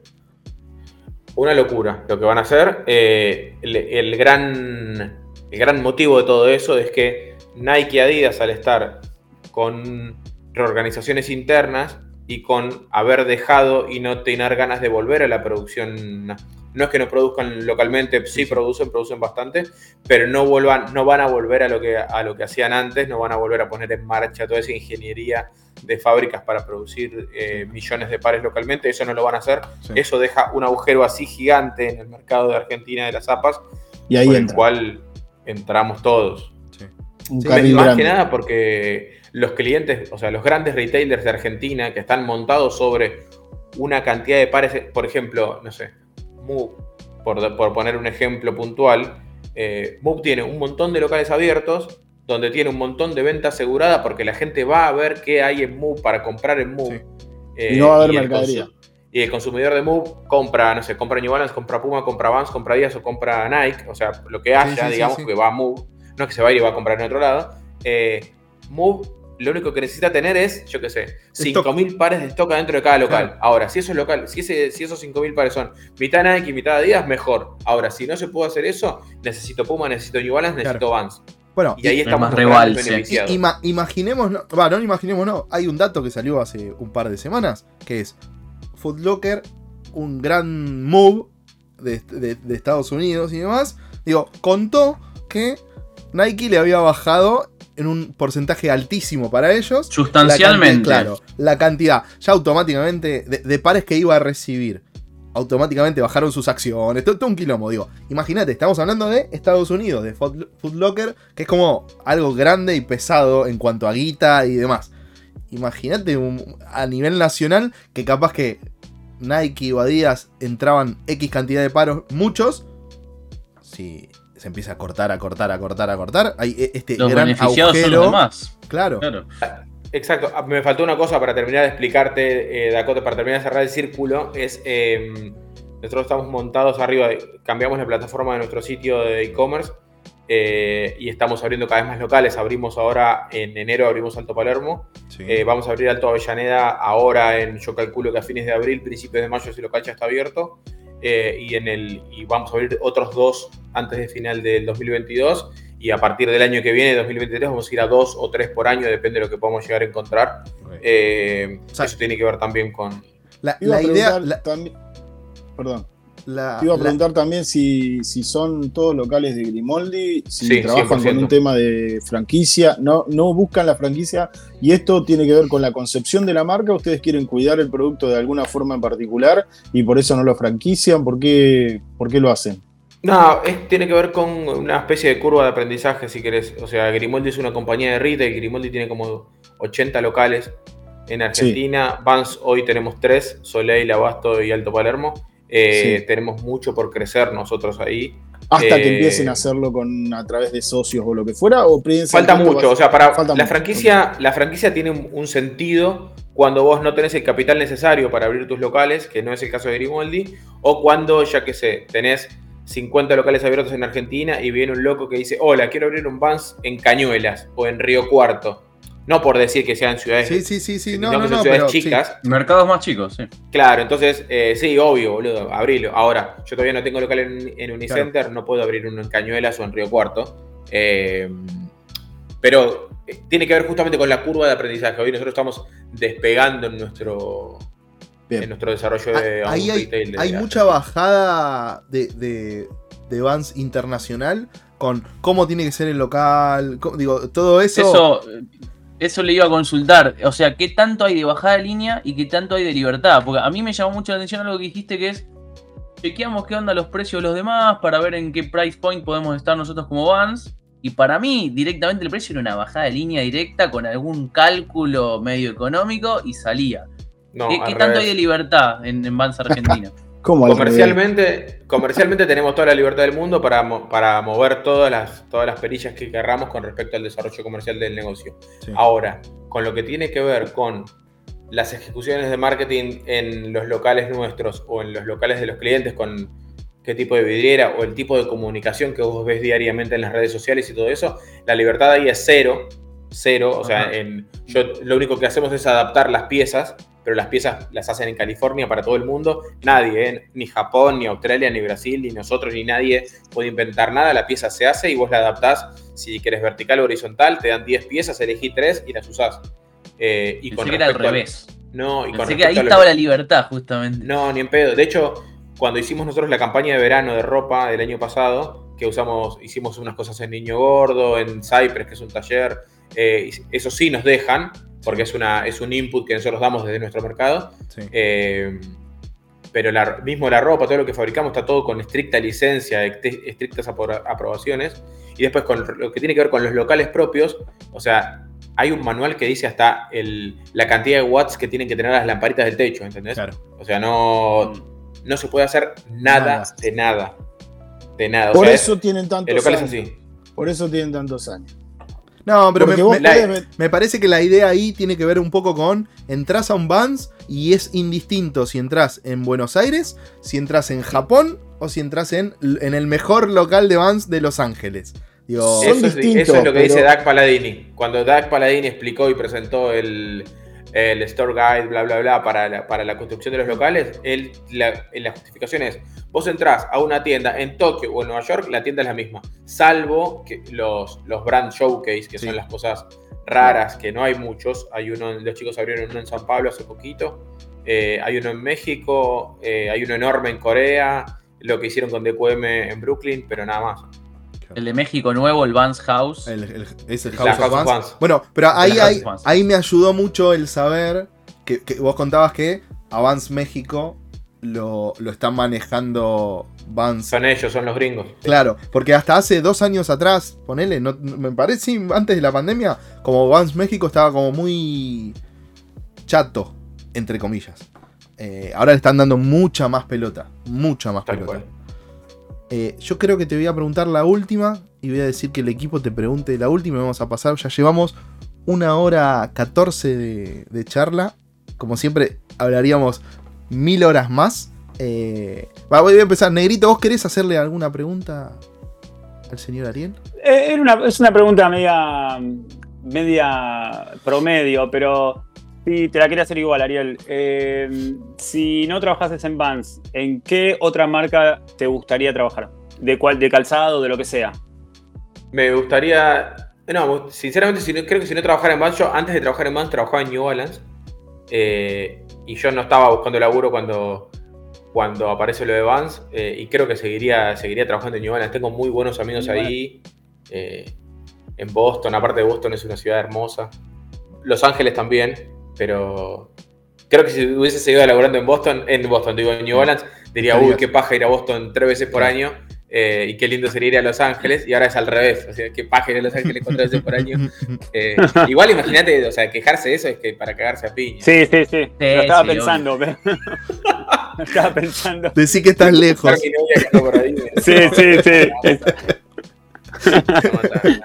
Eh, Matías, ¿tiene alguna pregunta para el señor Ariel? Eh, sí, es, como medio una pregunta compuesta. tomando en cuenta que Vans como marca internacional tiene tanta historia, tanto bagaje, eh, tanta herencia y siendo tan clásica, y viendo que está teniendo un resurgimiento inclusive también nacional y un crecimiento, ¿cómo ves el futuro? Eh, obviamente sin spoilers porque vos sabrás cosas y demás, pero ¿cómo te imaginas el futuro de Vans internacionalmente y también localmente? El localmente es, mucho más fácil de responder porque estamos un poco atrasados con respecto al desarrollo, a la explosión o al desarrollo de Vans, eh, tanto como para experiencia del consumidor. Hoy todavía estamos un poquito lejos nosotros de, del consumidor un poco más masivo. Eh, para mí hoy es súper fácil hablar con ustedes de Vans o del negocio, que ustedes saben de qué se trata Vans y todo eso, pero hay muchas veces, yo me doy mucha cuenta cuando hablo con participantes del negocio de, otras ramas o de otro que donde Vans participa, pero participa poco porque son otros negocios mucho más grandes, de multimarcas muy grandes o lo que sea, y la gente no está tan cerca de lo de Vans, y eso cuando vos lo trasladas al público, eh, te pasa exactamente lo mismo. O sea, en Argentina, lo que yo veo, hoy nosotros acabamos de firmar un contrato larguísimo eh, con Vans que hace que, nosotros el año pasado fue un año durísimo, donde tuvimos que negociar este contrato nuevo para los dos países, eh, donde fue un año duro, muy, muy duro. Eh, pero ahora la confianza que le ha dado Vance a, Grimoldi de acá a los próximos 10 años es espectacular y yo hoy puedo, puedo, puedo, puedo trazar una línea de acá a los próximos 10 años donde vamos a tener locales, experiencias, estamos preparando dos eventos enormes para este año. Eh, que tienen que ver básicamente con música y con skate muy, muy, muy grandes. Ahí, Pato, yo te voy a contar, te va a sacar de culo. Eh, eh, o sea, venimos nosotros mucho, mucho a eso, mucho a, replicar lo que ustedes vienen viendo de Vance en los últimos años en, el mundo. Bueno, es lo que vamos a intentar hacer eh, en Argentina dentro de las posibilidades para, para estar cada vez más cerca, digamos, de, de la digamos, de la, de la media global, ¿no? Bien. ¿Y qué otra cosa? Y Vance globalmente ahí la tiene más difícil porque Vance escaló una montaña gigantesca en los últimos cinco años. Eh, Vance está casi pisando los 6 los seis mil, los 6 billones de dólares de facturación global. Es una estupidez eso. Eh, el tema es mantenerse. Y Vance, yo los veo muy confiados y, y trabajando mucho en eso. Así que yo experimenté muchos cambios y muy buenos cambios de Vance en sus cabezas globales y todo. Y aparte, ¿sabes por qué tengo confianza? Porque hoy los que manejan la compañía eh, eran los que trabajaban en marketing o en producto hace cuando yo empecé hace 10 años. Eh, o sea, no es que vinieron eh, sí, sí, sí. Un Maradona de Nike y un Maradona de. Yo qué sé, de. a, ver, la, palabra creo Vance Family está bastante bien implementada. Digo, independientemente de, de Van Doren ahí a la cabeza, como ya es como un embajador que, lo hace como mucho más, el que el tipo esté haciendo los waffles en los eventos, digo, todo, ese circo hermoso, que está buenísimo, hace que se vea todo más eh, Pero real. Yo tengo una anécdota con Steve Bandora. Yo cada vez que voy a la oficina, bueno, ahora desde la pandemia no, todavía no volvimos, creemos que vamos a volver en septiembre a las, reuniones en la oficina. Em, todavía estaba la oficina, la oficina vieja de Vance en, Orange. Ahora, ahora están como en una oficina muy, muy grande en Costa Mesa, al costado de la autopista. Ah, eh, antes estaban en su oficina original, original, en la avenida Catela, donde estaban históricamente. Eh, nosotros cuando vamos trabajamos con las reuniones y con las cosas que hay que hacer de planeamiento, bla, bla, bla. Y después hay muchas cosas que es ir a buscar muestras o tener reuniones con, los abogados, con la gente de finanzas, bla, bla, bla. Y una vez era, nosotros teníamos que estar el domingo al mediodía en el aeropuerto de Los Ángeles para volvernos y teníamos que pasar muy temprano por la oficina el domingo, que la gente, los chicos de producto nos habían dejado unas muestras y, y pasamos domingo a las 9 de la mañana por la oficina, llegamos y había un auto más, o sea, en el estacionamiento. Estaba el nuestro que llegamos para cargar la caja y para irnos. Y estaba Steve Bandoren ahí adentro que había ido a buscar una caja con stickers y con banderas, porque el lunes se iban. Lo, que, lo único que hace Steve Bandoren es eh, andar en un bondi enorme, eh, una especie de motorhome gigante, toda, toda ploteada de Vans, recorriendo el país. Eh, Vans tiene como 600 tiendas en Estados Unidos eh, recorriendo los locales, eh, hablando con los chicos, ¿entendés? llevando el mensaje de una especie de pastor, boludo, como especie de, no sé, de Rolling Stone. Eh, el, Mesías. En gira permanente. Y el pibe, él, no es que mandó a. Pato, escúchame, andame a buscar los calcos y la bandera. boludo, fue el chabón en su auto el domingo de la mañana y estaba ahí y yo tengo una foto en Instagram, ahora te la mando, Pato, porque te la mando por WhatsApp porque la tengo. Estábamos con Santi, que era el pibe con el que laboramos en ese momento. Y el gordo fue a buscar las banderas y los stickers él. Mm. No, porque mañana nos vamos y quería tener todo yo, así vamos pero así siempre. O sea, el pibe, vos te él siempre está en la oficina, siempre que te lo cruzás, te pregunta, eh, ¿qué onda Argentina? Porque una vez vino acá y lo llevaron a ver a Boca y lo llevaron al Tigre a andar en lancha. Y siempre pregunta lo mismo. Eh, ¿Cómo está Boca? ¿Cómo está el Tigre? Siempre pregunta lo mismo. Eh, y lo que todos quieren saber, ¿te tomaste un café con te tomaste un. Te tomaste un. Te comiste un waffle. un waffle Es una interna. Es una interna, perdón. Eh, no, pero digo, hay un poco que, lo que hablábamos esto anteriormente de. Eh, esto contagia. O sea, contagia a los que laburan para la marca, a los que están, digo, y, motiva. Es este un poco que, yo decía al principio, eh, che, yo conozco a mucha gente que no tiene, no tiene ni idea de, de qué es lo que está haciendo, solo en números. Acá te das cuenta que, si bien hay una corporación grande detrás, que también evalúa los números, porque si no funcionaría esto, claramente no estaría viajando en el motorhome por todo el país. Pero digo, esa imagen de, che, seguimos siendo una marca que apuesta a vender un montón de pares de otras cosas, pero que sigue haciendo eventos de skate, que capaz que el skate no le deja tanto, si bien claramente es un negocio, pero no le deja tanto como lo otro, pero lo siguen haciendo, siguen teniendo un team de la hostia, de, cada vez más. Y, digo, y lo que está pasando con Vans, a diferencia de otras marcas, es que el team cada vez se agranda más, mientras en los otros ya como ya no está tan de moda el skate para, para los otros, ¿no? es que lo miden como negocio, ¿entendés? Y esto no es negocio, esto es, o sea, si bien el skate es un negocio, o sea, las zapatillas de skate se venden y se gana plata y todo, eh, o sea, a nadie se le ocurre jamás decir cuántas zapas de skate vamos a tener en el rango. No, no, el rango siempre es el mismo. Veremos si compramos más o menos. Pero el catálogo de skate siempre va a estar, va a estar en los mismos lugares. Eh, por más que el skate esté de moda, yo no le voy a vender zapas de skate a Move. Eh, y por más que los tenga colgados de la bola todos los días diciendo, eh, pero podríamos tener, aunque sea, unos parcitos. No, boludo. eso va a DTS, va a Old Fogies, va a Drifters, va acá y va allá. Chao, no va a ningún lado más. A Cristóbal Colón también. A mis amigos. Eh, ¿Entendés? Sí. Claudito, la, tu última pregunta, por favor. Eh, mi última pregunta fue un poco respondida con, la pregunta de, Matías y te agradezco, Ariel, la verdad, sos, crack para, contar y para responder. Venía con todo esto de que la cultura que llevó a Vance a, lo que es, un poco la veo similar con los fanboys de los, los Apple Boys, digamos, de, Apple que los siguen, ¿viste? O sea, y un poco mi, pregunta iba apuntada a eso, digo, ¿qué tanto se puede hacer en Argentina, que depende de Grimoldi? Eh, y ya un poco lo respondiste, que tenía que ver con lo que se genera alrededor de los productos que vende Vans, que tienen que ver con apoyar a las artes, apoyar a, la música, apoyar, digo, eh, eh, House of Vans no tiene que ver con zapatillas ni con, ni con nada, el negocio de, de Vans tiene que ver con otra cosa. Y un poco contaste vos que nos vamos a caer de culo y ojalá nos enteremos pronto de que hay algo pensado para este año. Y digo, entonces la vibra californiana eh, está bajando, digamos. O sea, eh, vos sos un tipo, digamos, a ver, si yo tuviera que decir, digo, ¿cómo es Ariel? Le gusta el tenis, qué sé yo, pero sos un, California hoy, o sea, te gusta la, la, cultura, la mamá fuerte esa, o sea, va bien. ¿Cómo hace Grimoldi para traer eso a Argentina? ¿Tiene ganas de hacerlo? ¿Tiene intenciones más allá y que vos debes estar empujando?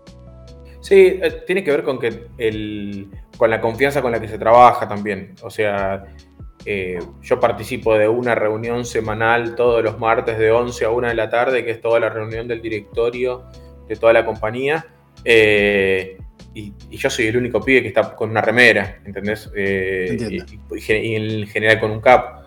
Después el resto son personas de, O sea, todo lo que vos te puedes imaginar de Grimaldi es así. ¿Entendés? Es gente muy, muy formal que maneja un negocio monstruosamente más grande de lo que es, de lo que es Vance, o sea, con, se hablan de cosas de la bolsa, se hablan de, evaluaciones de compañías, de bonos, de, porcentajes, de un montón de cosas que son aburridas, pero que hacen a, hoy Vance es un negocio de la puta madre, o sea, es un negocio gigantesco, de muchísima guita, donde, nada, uno, yo, yo no soy boludo y sé muy bien de qué se trata esto, Ahora trato de mantenerlo lo más naturalmente posible y lo que yo le agradezco siempre al directorio de Grimoldi es eso, o sea, eh, a mí me cagaron a pedos cuando yo fui la primera vez a la, a la primera reunión de directorio de Grimoldi y me puse una camisa.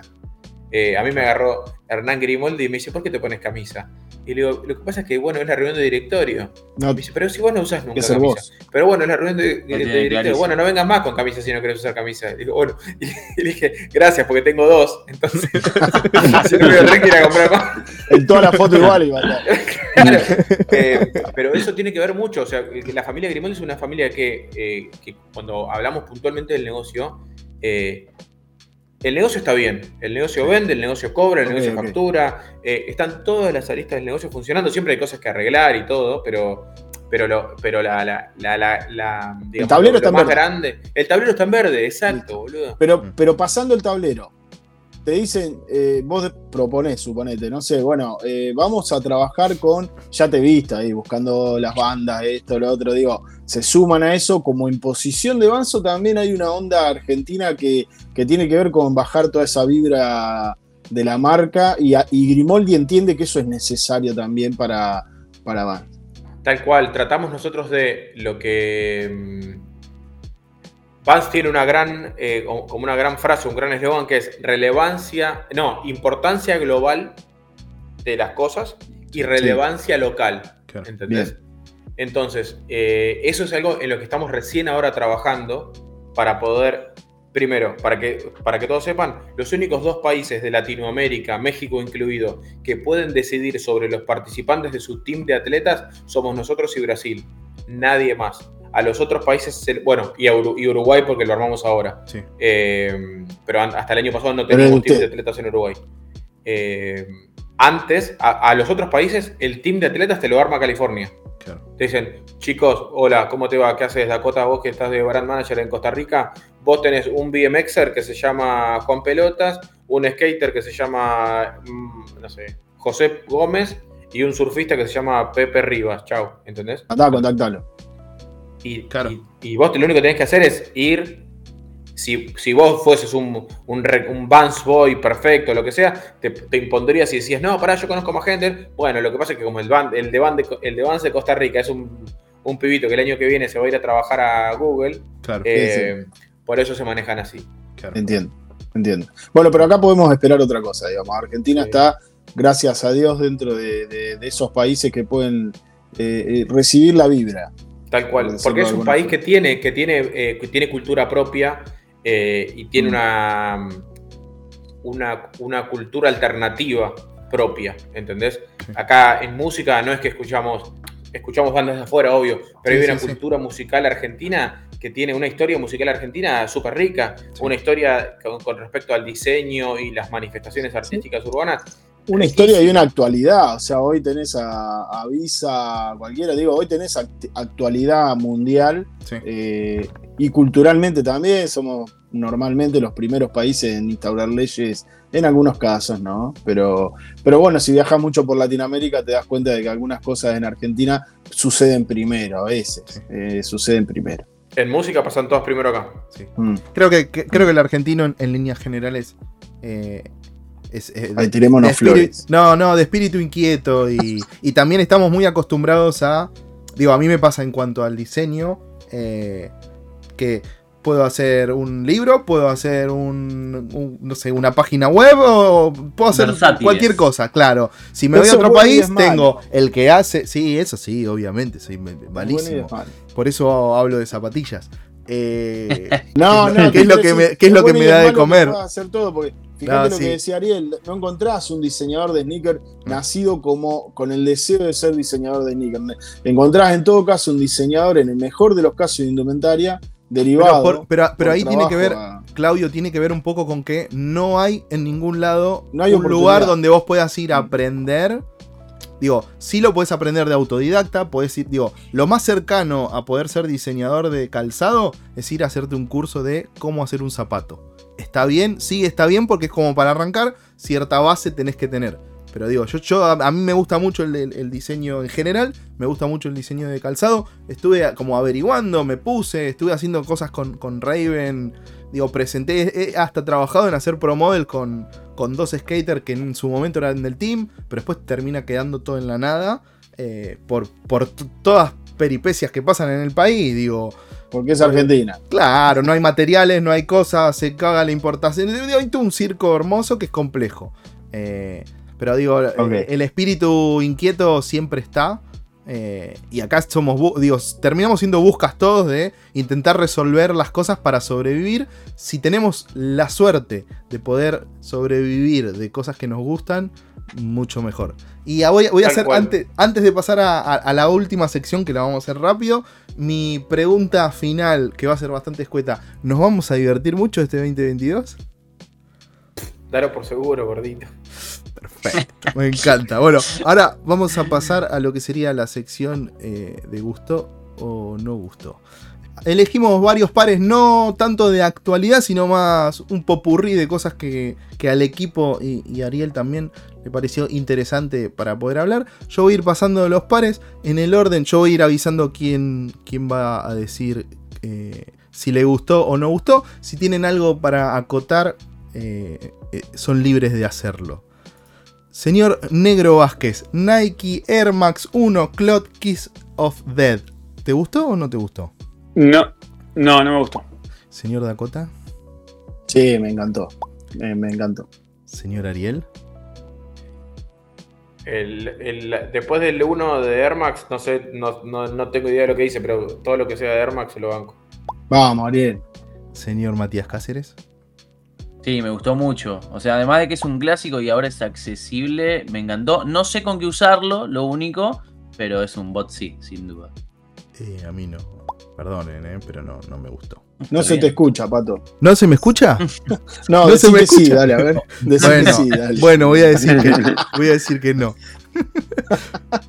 Siguiendo, Nike SB Dan Low por Piet Parra. ¿Negro gustó o no gustó? Eh, Sí, me gustó. No me volvió loco. Pero sí, le voy a dar el voto para arriba por la piel secreta que tiene abajo y todo, pero nada más. No me pareció nada, nada nuevo. Señor A mí, a mí me gustó. La piel, la verdad, a mí me hubiera gustado así, con mejor calidad en el Canva y ya está. Pero me parece una interesante pregunta para Ariel, ¿qué opina de, de los diseñadores al estilo de Pata, Parra, lo que fuera? Eh, Ah, justo no estamos arriba, que es donde yo tengo mis cosas, el escritorio y todo. Tengo una, tabla de Tired, que es una marca de tablas, que hicieron una collab con Parra, tengo una ahí arriba. Y después, en mi última visita al bodega de Los Ángeles, me compré unas muñequeras que las uso para jugar al tenis, que son de Parra. A mí el, arte de Parra me... ¿Te gusta? Me encanta, me encanta. Y aparte de que, que, gustaría que, hagan con otras marcas, más que nada, porque Parra es recontra core y Nike es todo lo contrario, pero me encanta, me encanta todo lo que hace. Parra, Pata, me encanta. ¿Dunk en general es una silueta que te guste o.? No, no es de las que más me gusta, me parece una silueta de mierda, pero. Eh, pero nada, le meten cosas muy copadas. Tengo una Dunk por ahí arriba dando vueltas del Día de los Muertos hace un montón. Y. Pero no, la zapa en sí no me gusta, pero lo que, todo lo que le meten arriba me encanta. Recuerde usted que Dakota es 9, como, como usted. Opa, upa. upa, Ya me voy a acordar de usted, señor. Por las dudas. Eh, señor Matías. Mira, te, la contesto así. Listo.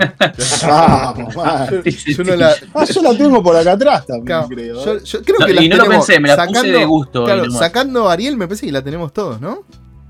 el eh, negro no la debería tener porque dijo, ah, no sé. Claro. Bueno, a mí no, me no, pasa. No. Dije que me gustan, pero yo eh, a mí me gusta, estaba escuchando lo que decía Ariel, a mí yo de hecho hice un videito sobre Parra, toda la bola. Sí, sos fan, eh, Que lo pueden chequear en mi Instagram, Dakota. Sí, a mí me encanta, tengo sí, ropa, gorras, tengo de todo de Parra. De hecho, fui a Amsterdam especialmente a visitar la tienda y toda la bola.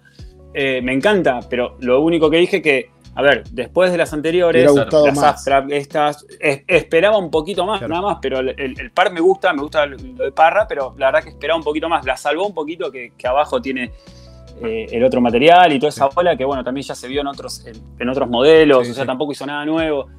Pero a mí me gusta Parra. Y el par está, está bueno. Esperaba más, nada más. Voy a decir que sí. Eh, Pato. Voy a decir que sí. No me volvió loco, pero me gustó todo lo que desarrolló en base al par este, que era como la frutilla del postre. Y todo el uniforme para, para el team de skate y todo eso me pareció que estaba, que estaba bastante. Claro, esto era parte de una cápsula. Esto era como, la, como eso que le decía, la frutillita del postre. Mm. Eh, New Balance 990 B3. Negrito. Eh, me, vuelvo a repetir, no me gusta ese estilo de siluetas, pero me encanta cómo le quedan a Dakota. No, me gusta cómo, calzan. Me, gusta verlas en los pies, pero no, no es lo que yo usaría. No me, A mí no me gustaron. Señor Claudio. Sí, Pato, a mí esto no. Ni, me pregunte. Señor Ariel. Todas las 900. Me, tengo que parar porque todas las, toda la línea 900 de New Balance es toda una bomba. Toda. Toda. Es increíble. De hecho, ahora está copiada por HM esa silueta. Cuando te vas a morir. Estuve en Montevideo. ¿HM tiene eso? pero sí la N. Claro, pero es la al revés, es la, 0, la 066. Te quiero hacer una pregunta, Ari, con, respecto a, lo nuevo de, New Balance, porque ya sabemos que estas bombas funcionan, que las colaboraciones funcionan, qué sé yo, pero hace poquito sacaron, eh, no te voy a preguntar la que sacaron del baúl, la 550, imagino que por la onda tenis que vos tenés, esa te debe gustar seguro. Fueron más famosos en básquet, igual hay una botita. ya lo sé, sí. Pero, sí, pero está la, CT, creo que es Core Tennis 550. Yo la usaba para jugar al tenis, me acuerdo, la usé una vez o dos porque no, apareció más. imagínense para todos los fanáticos de Michael Jordan que están ahí escuchando o mirando el programa. Eh, en la revista Life, creo que era cuando sale Jordan haciendo la, famosa volcada, no sé qué, tenía las Core Tennis de New Balance 550. Eh, se, los dije. Señor Matías. Pará, pará, que te, ah, quiero hacer una pregunta, Ariel. Antes de que contestes, ya contestaste la 900, todo. Lo nuevo de New Balance, ejemplo 5740, ese tipo de siluetas, ¿qué opinás? Eh, que me encanta, me encanta porque ellos siempre están probando, nunca se van a quedar en nada. Y después vas a ver si el año que viene, de, de los 10 tiros que tiran, con cuáles se van quedando pero ellos están permanentemente tirando, tirando, tirando, y no es que se queden en algo que funciona y, le cambian un poquito las etiquetas y siguen. O sea, ellos tiran, después alguna queda eh, y, van para adelante. La verdad que eh, yo les recontra festejo a, a, una marca tan, tan es tan gigante y hacer cosas nuevas desde un lugar tan grande a veces es difícil y los pibes lo logran. Matías. Eh, no, a mí no. Me, parece demasiado deportiva la suela para lo que es la capellada. Me gustan otras muy similares. El y me suele gustar, pero esta particularmente no. Usted es muy joven para esta conversación, señor. no, no soy tan joven. No soy tan joven. Ponelo en su lugar. claro. Bueno, a mí, a mí sí me gustan y yo, si bien soy un fanático de las zapas de skate, casi toda mi colección, el 99%, son zapas de skate. Yo sé que en un par de años va a empezar a virar y estas cosas van a, empezar a formar parte de... Aflorar. Sí, sí, sí, sí, sí. Eh, entonces es un sí rotundo. Adidas Stan Smith, un clasicazo, señor negro. Sí, para arriba, dos. Imposible que te quede mal esa zapatilla. Sí, banco, no la, no la tengo ahora, no la tendría ahora, pero banco me encanta la silueta. Señor Ariel.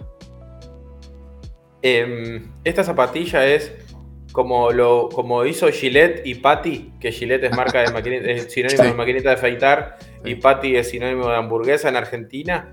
Eh, en la fabricación de calzado eh, se usa el nombre Stan Smith cuando se habla de una suela cubeta. Así que imagínate lo que es esta zapatilla para, para, el mundo. Para, el, mundo, para todo. Señor, Señor Matías. No, para mí es un no. de nuevo, lo dije la otra vez, es muy clásico y todo, pero no. Está muy no para mí. El otro día, el otro día lo dijiste con, una superstar. Claro. No, no, ya sé, pero digo, aplica lo mismo. Eh, o sea, tengo la misma visión. No, hay un montón de cosas de Adidas que me encantan, pero. Sí, pero siempre te banco, ¿eh? Me parece una aberración atómica. Ahora, están en Smith. claro. Bien, si bien, tengo que elegir, me quedo con las Stan Smith toda la vida. La Superstar directamente es un no, pero bueno, me pasa más o menos lo mismo. Yo voy a decir que un sí rotundo y las Stan Smith antes no se llamaban Stan Smith.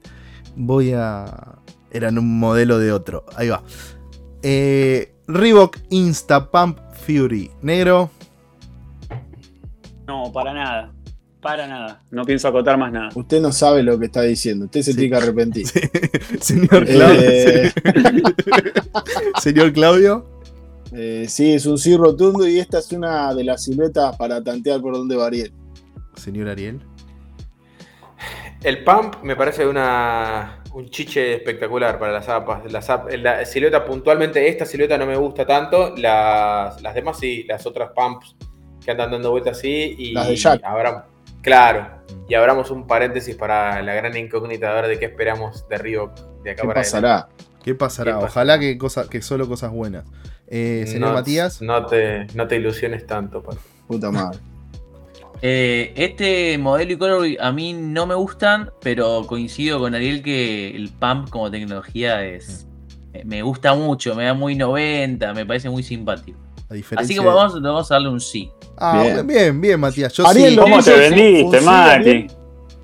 ¿O no? Eh, un ni, puede ser. un ni, está bien. Un so. Te lo, a vos te lo permitimos. No jueguese, Ariel, Claro, ¿gustó o no gustó? Gustaba No me las pongo, me gusta, las tendría, pero no me bien, bien, No, esto no, no, significa compro o, uso, significa gustó o no gustó. Sí, gustó. Eh, a mí, para mí sí, es un gusto rotundo. Esto marcó una tendencia. ¿Qué hijo de puta que sos? sos el único que dijiste que no, negro. no, no, me parece que esto en el momento en que salió fue súper revolucionario. Lo, conozco a Pato. Lo conozco a Pato porque he tenido millones y millones de horas de charlas con Pato y jamás diría que eso le gusta. no, no, no, no, no, pero, si te gusta el, si te gusta la silueta del color, güey, y eso Pato jamás. Pero no estamos, para, no estamos hablando de me las pondría, no me las pondría, no estamos hablando por ahí. Digo, me gusta todo lo que representa la silueta. ¿Ahí te gustó más? Bien, bien. Eh, siguiendo, ASICS Shell Light 3 por Concept. ¿Eh, ¿Negro? Sí, sí, sí, sí. A, mí, a mí me gusta mucho lo que es eh, lo que es Light 3. de hecho tengo y me parece recontra cómodo, me parece muy copada, sí, sí, de una. Ah, esto es un tsunami de like. Porque Concept me, encanta, ASIC me encanta y Helllight 3 me, encanta, así que es un tsunami de likes. Perfecto, señor Ariel. Es, una locura, esa, esa zapa puntual es una locura. Y la eh, silueta. mal, La silueta es una locura. Y bueno, y Concepts. Nadie puede decir nada contra Concepts. Listo. Pará, pará que viene Matías ahora. ¿Matías? Pará que viene Matías. No, es un re sí para mí. Me parece... es, el, es, Sí, es el, póker de todo, es lo que dijeron. repito, pero es ASICS, el Light 3, Concepts, aparte el color y los materiales, es todo, está todo bien. Eh, y sería, sin duda, si no coleccionase Nike y Jordan, que es lo que, lo que colecciono, sin duda sería mi marca. Qué poca bola, qué poca bola que le dan, ¿no? acá a ASICS. ¿Sabes qué es lo que pasó acá? Acá que no se vendió eso. Por eso fue. Acá no le tuvieron paciencia, la trajeron. ASICS mm. era, era subsidiaria hasta hace poquito, ahora la tomó un grupo brasileño grande. Em, Las trajeron, al principio de todo las trajeron, eh, se las vendieron a las personas, a los retailers equivocados y las zapatillas se fueron al sale. Sí, me parece que no, contaron las historias como deberían contar las historias. se las dieron al retailer equivocado, boludo. Estas zapatillas se las dabas a Cristóbal Colonia Drifters, las vendían todas. Sí. La calidad que tienen y la comodidad. Sí, la comodidad, es tremendo, Es tremendo. Voy a. O sea, o, puedo cagar o puedo decir que es un 10 y le damos. Sí, para mí es un gusto. Los 5 nos gustó, así que le damos el sello de. Tener que tener un par de, Basic Shell Light. La baliza. Primer par que a los 5 nos gusta. Sí, perfecto. Vamos al siguiente. la baliza. Nike SB, Dan Low, Ben and Jerry Chunky Donkey. Negro. Sí, sí, a mí me gustaron. De hecho, me quedé con las espinas de, poder conseguirlas. Así que no sé, algún día ojalá pueda tenerlas, pero sin recontra sí. Eh, Claudio. This is only fucking hype. Ahí va. Eso sería que sí o que. Ah, ahí está, ahí está. Me, gustó. Señor Ariel. Dale. Ya sabemos la respuesta de Ariel. No, fuera joda. Esa zapatilla tengo la suerte de haberla visto personalmente, qué sé yo. No, no solo no me, no me atrae, no me compra la historia, porque la verdad a mí una heladería, hacemos una de grido. Y, y, los colores son polémicos. a ver, ¿está bien? ¿Está bien? No tiene nada que ver. Y la calidad no está buena, así que. Perfecto. Señor Ariel. de la calidad no tengo idea, no la vi, no sé, pero eh, no me gustan los colores, no me gusta la silueta, pero Ben Jerry's es mi heladería favorita de Estados Unidos y tienen un gusto que se llama Cherry García que no la podés creer, boludo. Buenísimo. No la podés creer. Está bien, pero no eh, podemos. Solo por eso le tengo cariño. Los que no viajamos 3-4 veces al año no podemos comer helado. bueno, Ariel, escúchame, cuando viajes, tráenos, por favor. No sé cómo, pero tráenos. Se va a retirar un toque. Claro, bueno, entonces, ¿sí o no? ¿Gustó o no gustó?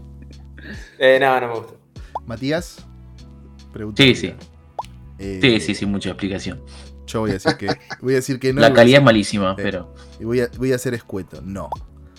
Apa, quiero escucharlos ahora, ¿eh? A, vos, oh. Dakota, y a vos, Matías. Yo, yo, voy a hablar, yo voy a hablar. Negrito, Vans Halcap 92, ¿te gustan? Sí, me encantan. Me encantan. De hecho, bueno, a lo largo de todos estos años que ando en skate, he tenido muchos pares de Skullcap y nada, me las volvería a comprar. De hecho, ahora no tengo ninguna. Las últimas negras clásicas las terminé matando con el skate hace unos años, así que nada, me parece que me tengo que replantear tener unas ya. Perfecto. ¿Querés mi palabra? sí, querés mi palabra. Sí, sí, sí, querés mi palabra. Eh, llevamos 3, 4 capítulos de, de, TTS. En los 3 o 4 capítulos, Pato puso la Steve Caballero Half Cup para ver qué opinamos. Sí, sí. Eh, por. Lo voy a seguir insistiendo. por Crooked. No mientan. En el primero dije, gustó, entiendo la importancia de la silueta. En el segundo me colé con, con Mati y dije, es una zapatilla hecha por un chico mal dibujada. Y vuelvo a bancar la posición diciendo que la original no era esta. O sea, la Half es un derivado de lo que hicieron los cirujas cortándola. O sea, eh, entonces, bancando mi, Porque tengo que bancar la palabra que dije ahora con el, señor Vance enfrente, digo. La zapa en sí no me gusta diseñada, qué sé yo. Entiendo la importancia, entiendo lo que es la zapatilla. pero. no, nada, no, no. Me gustaría alguna posta que vos digas, esta es recontra icónica y esa la compraría para tener. Pero es una silueta. Ya, ya, vi la negra que tenemos, sí, ya sé. No, no, no, digo, pero es una. Bueno, no importa, ya vamos a hablar. Este año vamos a hablar. Decí, decí, decí. Eh, Señor Ariel. Mira, mira, se paró. Me pongo de pie, se paró. Me pongo de pie sí, y, sí. y ya está. Eh, nada, la silueta como silueta no es una silueta, es cero comercial la zapatilla, hay que atarla de determinada forma, nadie la usa atada como está ahí, y de la única forma en que la zapatilla se ve bien es atada como está ahí. Después cuando la tenés que usar, la zapatilla se abre toda. Yo tengo varios pares de half cap, me parece una locura con, lo que representa como icono, como el Promodel que cumple tres años. No creo que haya marca, acá estoy hablando sin saber, que tenga un Promodel tan viejo. No lo hay. Eh, este año cumple 30 años, este año nos vamos a cansar de, de hablar de Half Cup eh, y tendremos varias, varias, varias. Spoiler alert. Qué lindo. Qué linda Hay que conseguir el, el G-Shock de Caballero. Oh, Ahí está, uf. Ese relojito. Ahí tenemos contacto para hablar con alguien de Casio. Oh, perdió. El negro ya se fundió. Ya arrancó a fundir. Sí, mira que yo me voy Ya arrancó menos, menos 200. El mes menos 200. Haceme acordar, Pato, que Pero viste que hablamos a Karina. ¿Viste? Ah, yo hablo con Karina, sí. ella, ella manda, ¿eh? Sí, sí, sí, sí. Fui a la casa un, un día. Muy copada, la mía es una genia. Declaraciones. Sí, nos quedamos hablando como, como tres horas, nos quedamos hablando afuera de la casa. Me parece que. besos, a Cande, la mujer del negro. Eh, Te amo, mi amor. Matías, ¿te gustó o no te gustó? Eh, no, no, no puedo mentir, no, no me gusta. Tengo mucho cariño con Vans y todo, un montón de siluetas que me encantan. Esta puntualmente no. No, no me apela de ningún lado, entiendo la funcionalidad y la historia, pero. Yo creo que no hace ni falta decir sí, me encantó. Sí, sí, lo pusiste en todos los pusiste en todos los programas. no, no, ya es la cábala. Y este año cumple 30 años, así que voy a seguir. Está eh, bien, pero, pará la emoción, pero es lógico, ¿eh? Porque la zapatilla no es un hit de ventas, ¿eh? No. no, no. O sea, se la compra el, fanático que realmente le gusta y serán 2.000 pares por año. Sí, sí, sí. ¿Eso que se compra? ¿Para usarse, romperse o para guardar? ¿Qué cosa? Eh, yo tengo unas de mm, de Peanuts. Que me las compré solamente porque oh. tiene como un Snoopy gordito en, el, en la plantilla. eh, y esas me las compré, las guardo, las uso muy de vez en cuando porque aparte son blancas. Pero después las demás las hago mierda. Son para romper. Se usa, o sea, el, comprador de, eso es para romperlas. sí, aparte para no cuidarlas, para, para cortar el pasto, esas cosas. en líneas generales, el comprador de Vans es para usar las zapas, sacando alguna cosita muy. no, pero hay cosas de Volta ahora que están saliendo que por ahí la, no, sé. Bueno, señor negro, Vans Alomar. O Alomar. O como se eh, diga. No, voy a, ir, voy a ir por un no. Voy a ir por un no. Porque no soy muy fan de todo lo que es alto, todo lo que es high, así que. Por un lado, como que me convence, para, pero no, voy a ir por un no. No. Dakota no. Señor Ariel. El, el nombre correcto es Alomar, así que muy bien pronunciado.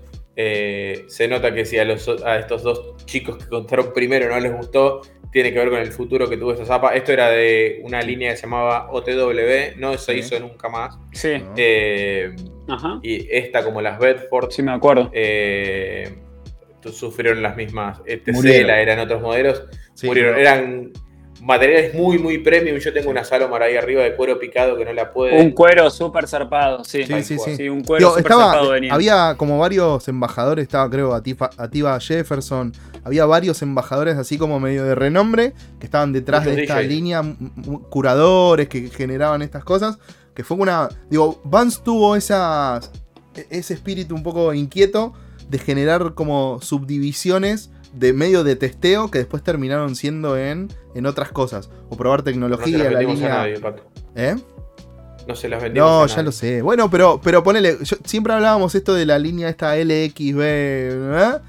¿eh? Que fue. Eh, todas las pruebas que hicieron ahí son todas cosas que están usando casi te diría ahora.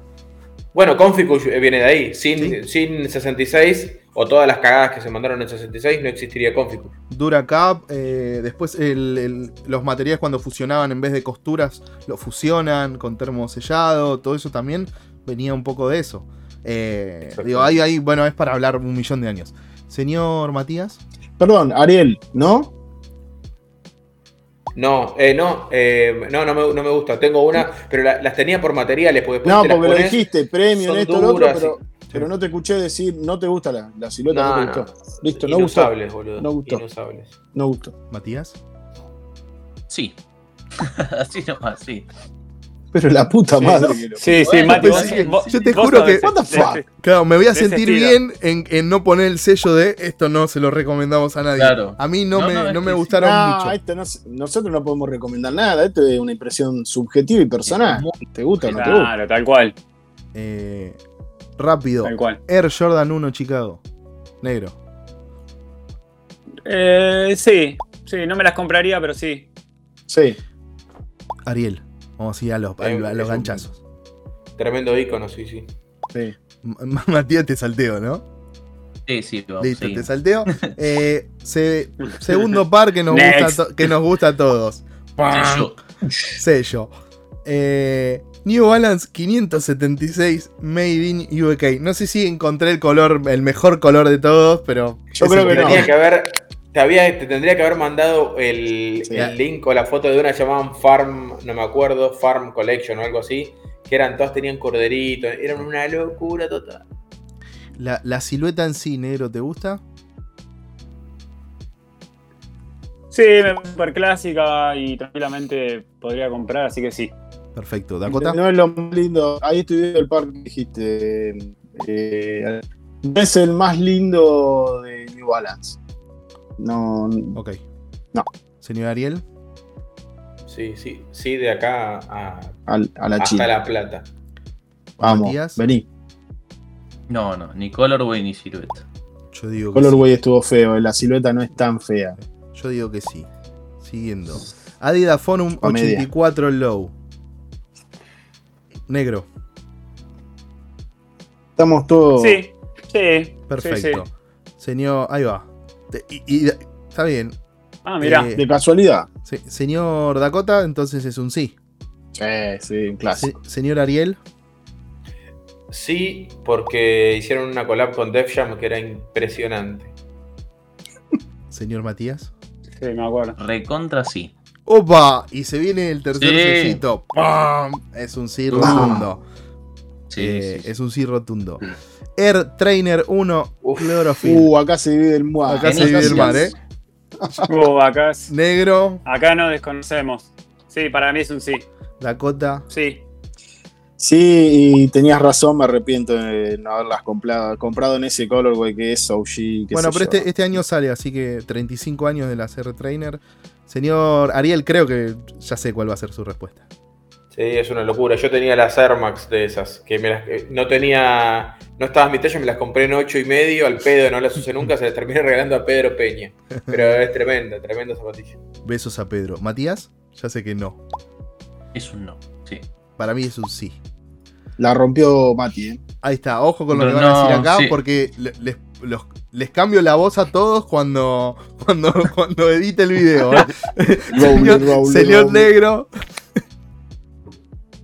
Sí, es un recontra, sí. Bueno, de hecho me quedé caliente. ¿Te acordás que las conseguí al, al skate shop este de Mendoza? ¿Te acordás, Pato? Me lo había pasado Mati en negras con rojo, súper emocionado y después me dieron la baja. O sea, así que me quedé recaliente con ese par, está zarpado. Yo sé dónde se consigue el negro. Claudio, cállate la boca. Claudio, ¿te gustan o no te gustan? Sí. Señor Ariel. Sí. Icono. Sí. Señor la Air Max de Vance es esa. Eh, señor Matías. No, no les quería romper el sello, pero a mí no, no, no me gusta. No, no, no, pará, voy a volver a preguntar. Voy a volver a preguntar. Ah. Señor Matías. Sí. sí. No, no, repetemos su, sello. ¿Eh? Bueno, a mí, la verdad que sí. Eh, New Balance 574 por Saleje Benbury. Negro, rápido. Eh, no, no. Dakota. Eh, 574 no banco tanto, las cosas que hace Saleje me gustan. ¿Qué querés que te diga? La verdad, casi todo lo que ha hecho han sido hitazos, me gusta. Señor Ariel. ¿Y estas? Sí. Sí, sí, estas sí, estas también. Ariel. Eh, me parecen horribles, pero como a mí New Balance me puede todo, así que para New Balance es todo que sí. Señor Matías. Eh, no, no, no me gusta. es como para Matías todo lo que es Nike, ¿viste? A mí solo, solo. Hasta las cosas horribles, digo que sí. solo el silbato. No, pero las dijiste las trainer que no. Las trainer dijiste que no. y ahí va, ojo con lo que van a decir acá, ¿eh? Raven Footwear Rich por Skate. Uh, esto es un, buenísima. Es, esa es la calle, está. Lo, lo, voy a decir, voy a decir algo. Como Vans Argentina no pudo traer las las Reynolds, las Hellcat de Reynolds, tuve que tomar un poco esos colores y hacer una colaboración con Raven. Igual. Señor Negro, ¿sí o no? Ojo. Ojo. Sí, poner las usar y me las pongo y salgo a andar en skate. Perfecto. Señor Dakota. Yo lo sumo. Viste que yo soy de los que apoyan. yo lo sumo. Señor Ariel. Me parece un lindo botín de futsal, así que sí, sí, obvio que sí. Vamos. Señor Matías, sos mi amigo. sí. Listo, sello. sí, rotundo. rotundo, sí, sí, sí. Bueno, esta fue la última del gustó no gustó. Lo que vamos a hacer es agradecerle muchísimo, Ariel. Sabemos, son acá ahora estamos grabando y son las 12, un domingo, las 12 y cuarto de, la madrugada. Gracias. Pero a las 5 de la tarde, así que sabes que todo lo, todo lo que me falta Sí, así Gracias, gracias. Bueno, cada uno, negro, ¿querés decirle algo, Ariel? Para despedirnos. Eh, nada, muchas gracias de verdad, Ariel, por la buena onda, por compartir toda tu sabiduría, tu experiencia, que es genial. Yo la verdad que quedé mudo porque posta que estaba como re atento escuchando todo lo que decías, muchas cosas nuevas para mí. Así que nada, fue un programón a mi entender. Bueno, gracias a, mis compañeros y a TTS por hacer algo tan lindo y gracias a la gente que banca ahí atrás. Y bueno, ya saben, compartan, dejen comentarios qué les gustaría ver en el próximo programa y todo eso. Así que nada, gracias por estar siempre ahí con buena onda. Señor Matías. Eh, gracias Ariel, no lo conocía personalmente, pero ya los pibes, que son muy buena gente, me habían dicho que era espectacular, que iba a fluir la charla como fluyó, con todo y todo, surgieron un montón de dudas, preguntamos. Eh, hoy somos un poco más cultos, sabemos un poco más cómo funciona toda la movida, así que agradecerle a él por coparse eh, y a los que están escuchando y viendo también. Señor Claudio. Muchísimas gracias, Ariel, por, por compartir este momento con nosotros y y de más está decir que, las veces que, podamos contar con vos va a ser siempre un gusto charlar. Pocas personas he visto comprometidas con, lo que hace en este ambiente como lo, he visto con Ariel. La verdad es esa. Y, lo que sabe, lo que baja y la amabilidad con la que lo hace lo convierte en una persona de esas especiales que decís, qué lindo poder eh, tener este video, qué lindo poder, eh, nada, dejar esto para que lo pueda escuchar el que quiera y, quiera aprender un poquito más. Sí, digo, mis últimas palabras y después vamos a dejar un cierre final que cierre Ariel con, el, show de la fecha. Eh, agradecerte, ya te, te he agradecido tantas veces por tantas cosas que has hecho para, con nosotros. Claramente este es un programa de cuatro enfermitos que son muy apasionados de, todo esto de las zapatillas y, en líneas generales son muy apasionados en lo que hacen. Eh, contar con el quinto Beatle eh, es genial. La verdad que, que, se nota. Ojalá la gente lo note, que yo creo que sí. Eh, y que disfrute un poco del programa y de todo lo que, lo que se charló. decirte del lado de TTS de, de que Vance eh, tiene las puertas abiertas para lo, en lo que podamos ayudar, cuando podamos ayudar, cuando lo necesiten. Si es que necesitan, claramente no necesitan de nuestra ayuda, pero TTS estará siempre abierto para, para, dar una mano en lo que se pueda. Agradecerte de corazón, Ariel, por todo. Eh, se nota cuando alguien le pone mucho amor a las cosas y, vos emanás, emanás eso que, que está buenísimo. Eh, ahora dejo que, te despida. de para ustedes. Que te despidas de, la gente y que digas lo que tengas ganas de decir. Eh, nada, gracias a ustedes, gracias a vos, Pato, por armarlo, gracias a ustedes, chicos, por, la charla, todo. Y nada, el agradecido soy yo por, porque es muy difícil dar eh, que, nos den espacios para hablar de este tipo de cosas. Nosotros no somos tanto, tanto de hablar o hacer cosas con, con prensa, vos bien sabés, Pato, cómo nos manejamos nosotros. Eh, y hablar acá donde sabés que, los que van a escuchar o los que lo van a ver es gente que realmente le importa lo que, lo, que está pasando, lo que pasó con las marcas o lo que vamos a decir o lo que sea, eh, tiene valor real. Entonces por eso para mí es súper valioso el, espacio que ustedes dan y el espacio que ustedes generan y me parece lo mínimo que puedo hacer yo desde mi lugar es tratar de colaborar en todo lo que pueda, así que yo estoy más que agradecido a ustedes por, me, porque me escuchan y me dejan hablar. Así que nada, eso. Gracias a todos. Compartan el video, todas esas cosas que dicen los youtubers, que ahora parecemos que somos youtubers. Compartan el video, hagan, activen, la, campanita. Hagan correr, hagan correr la, voz. No sé en qué lado está la campanita, pero. Abajo, dejen sus comentarios. ¿Qué, le querrían preguntar a Ariel? ¿Qué, están esperando de, la marca de este año? ¿Qué es lo que más le gustó de toda esta charla? ¿Qué aprendieron que no, que no tenían ni idea? Digo, siempre está bueno tener el, otro lado de la campana, no quedarnos con solo con quejas y quejas y quejas, porque para muchas quejas Seguramente debe haber algunos inconvenientes del otro lado. Hoy creo que nos desasnaron bastante a todos. Eh, si pudieran venir una semana a laburar conmigo, con cualquiera, sabe cómo se les acabarían las preguntas a todos. Pasantías semanales en, el, en, el comentario número 100, En el comentario número comentario... 100, Ariel deja una bomba de. sí, de, sí. ¿eh? una un, anuncio. Eh, gracias ah, de corazón a todos. Buenas noches. Eh, nos vemos en el próximo programa. Gracias, Ariel. Un abrazo.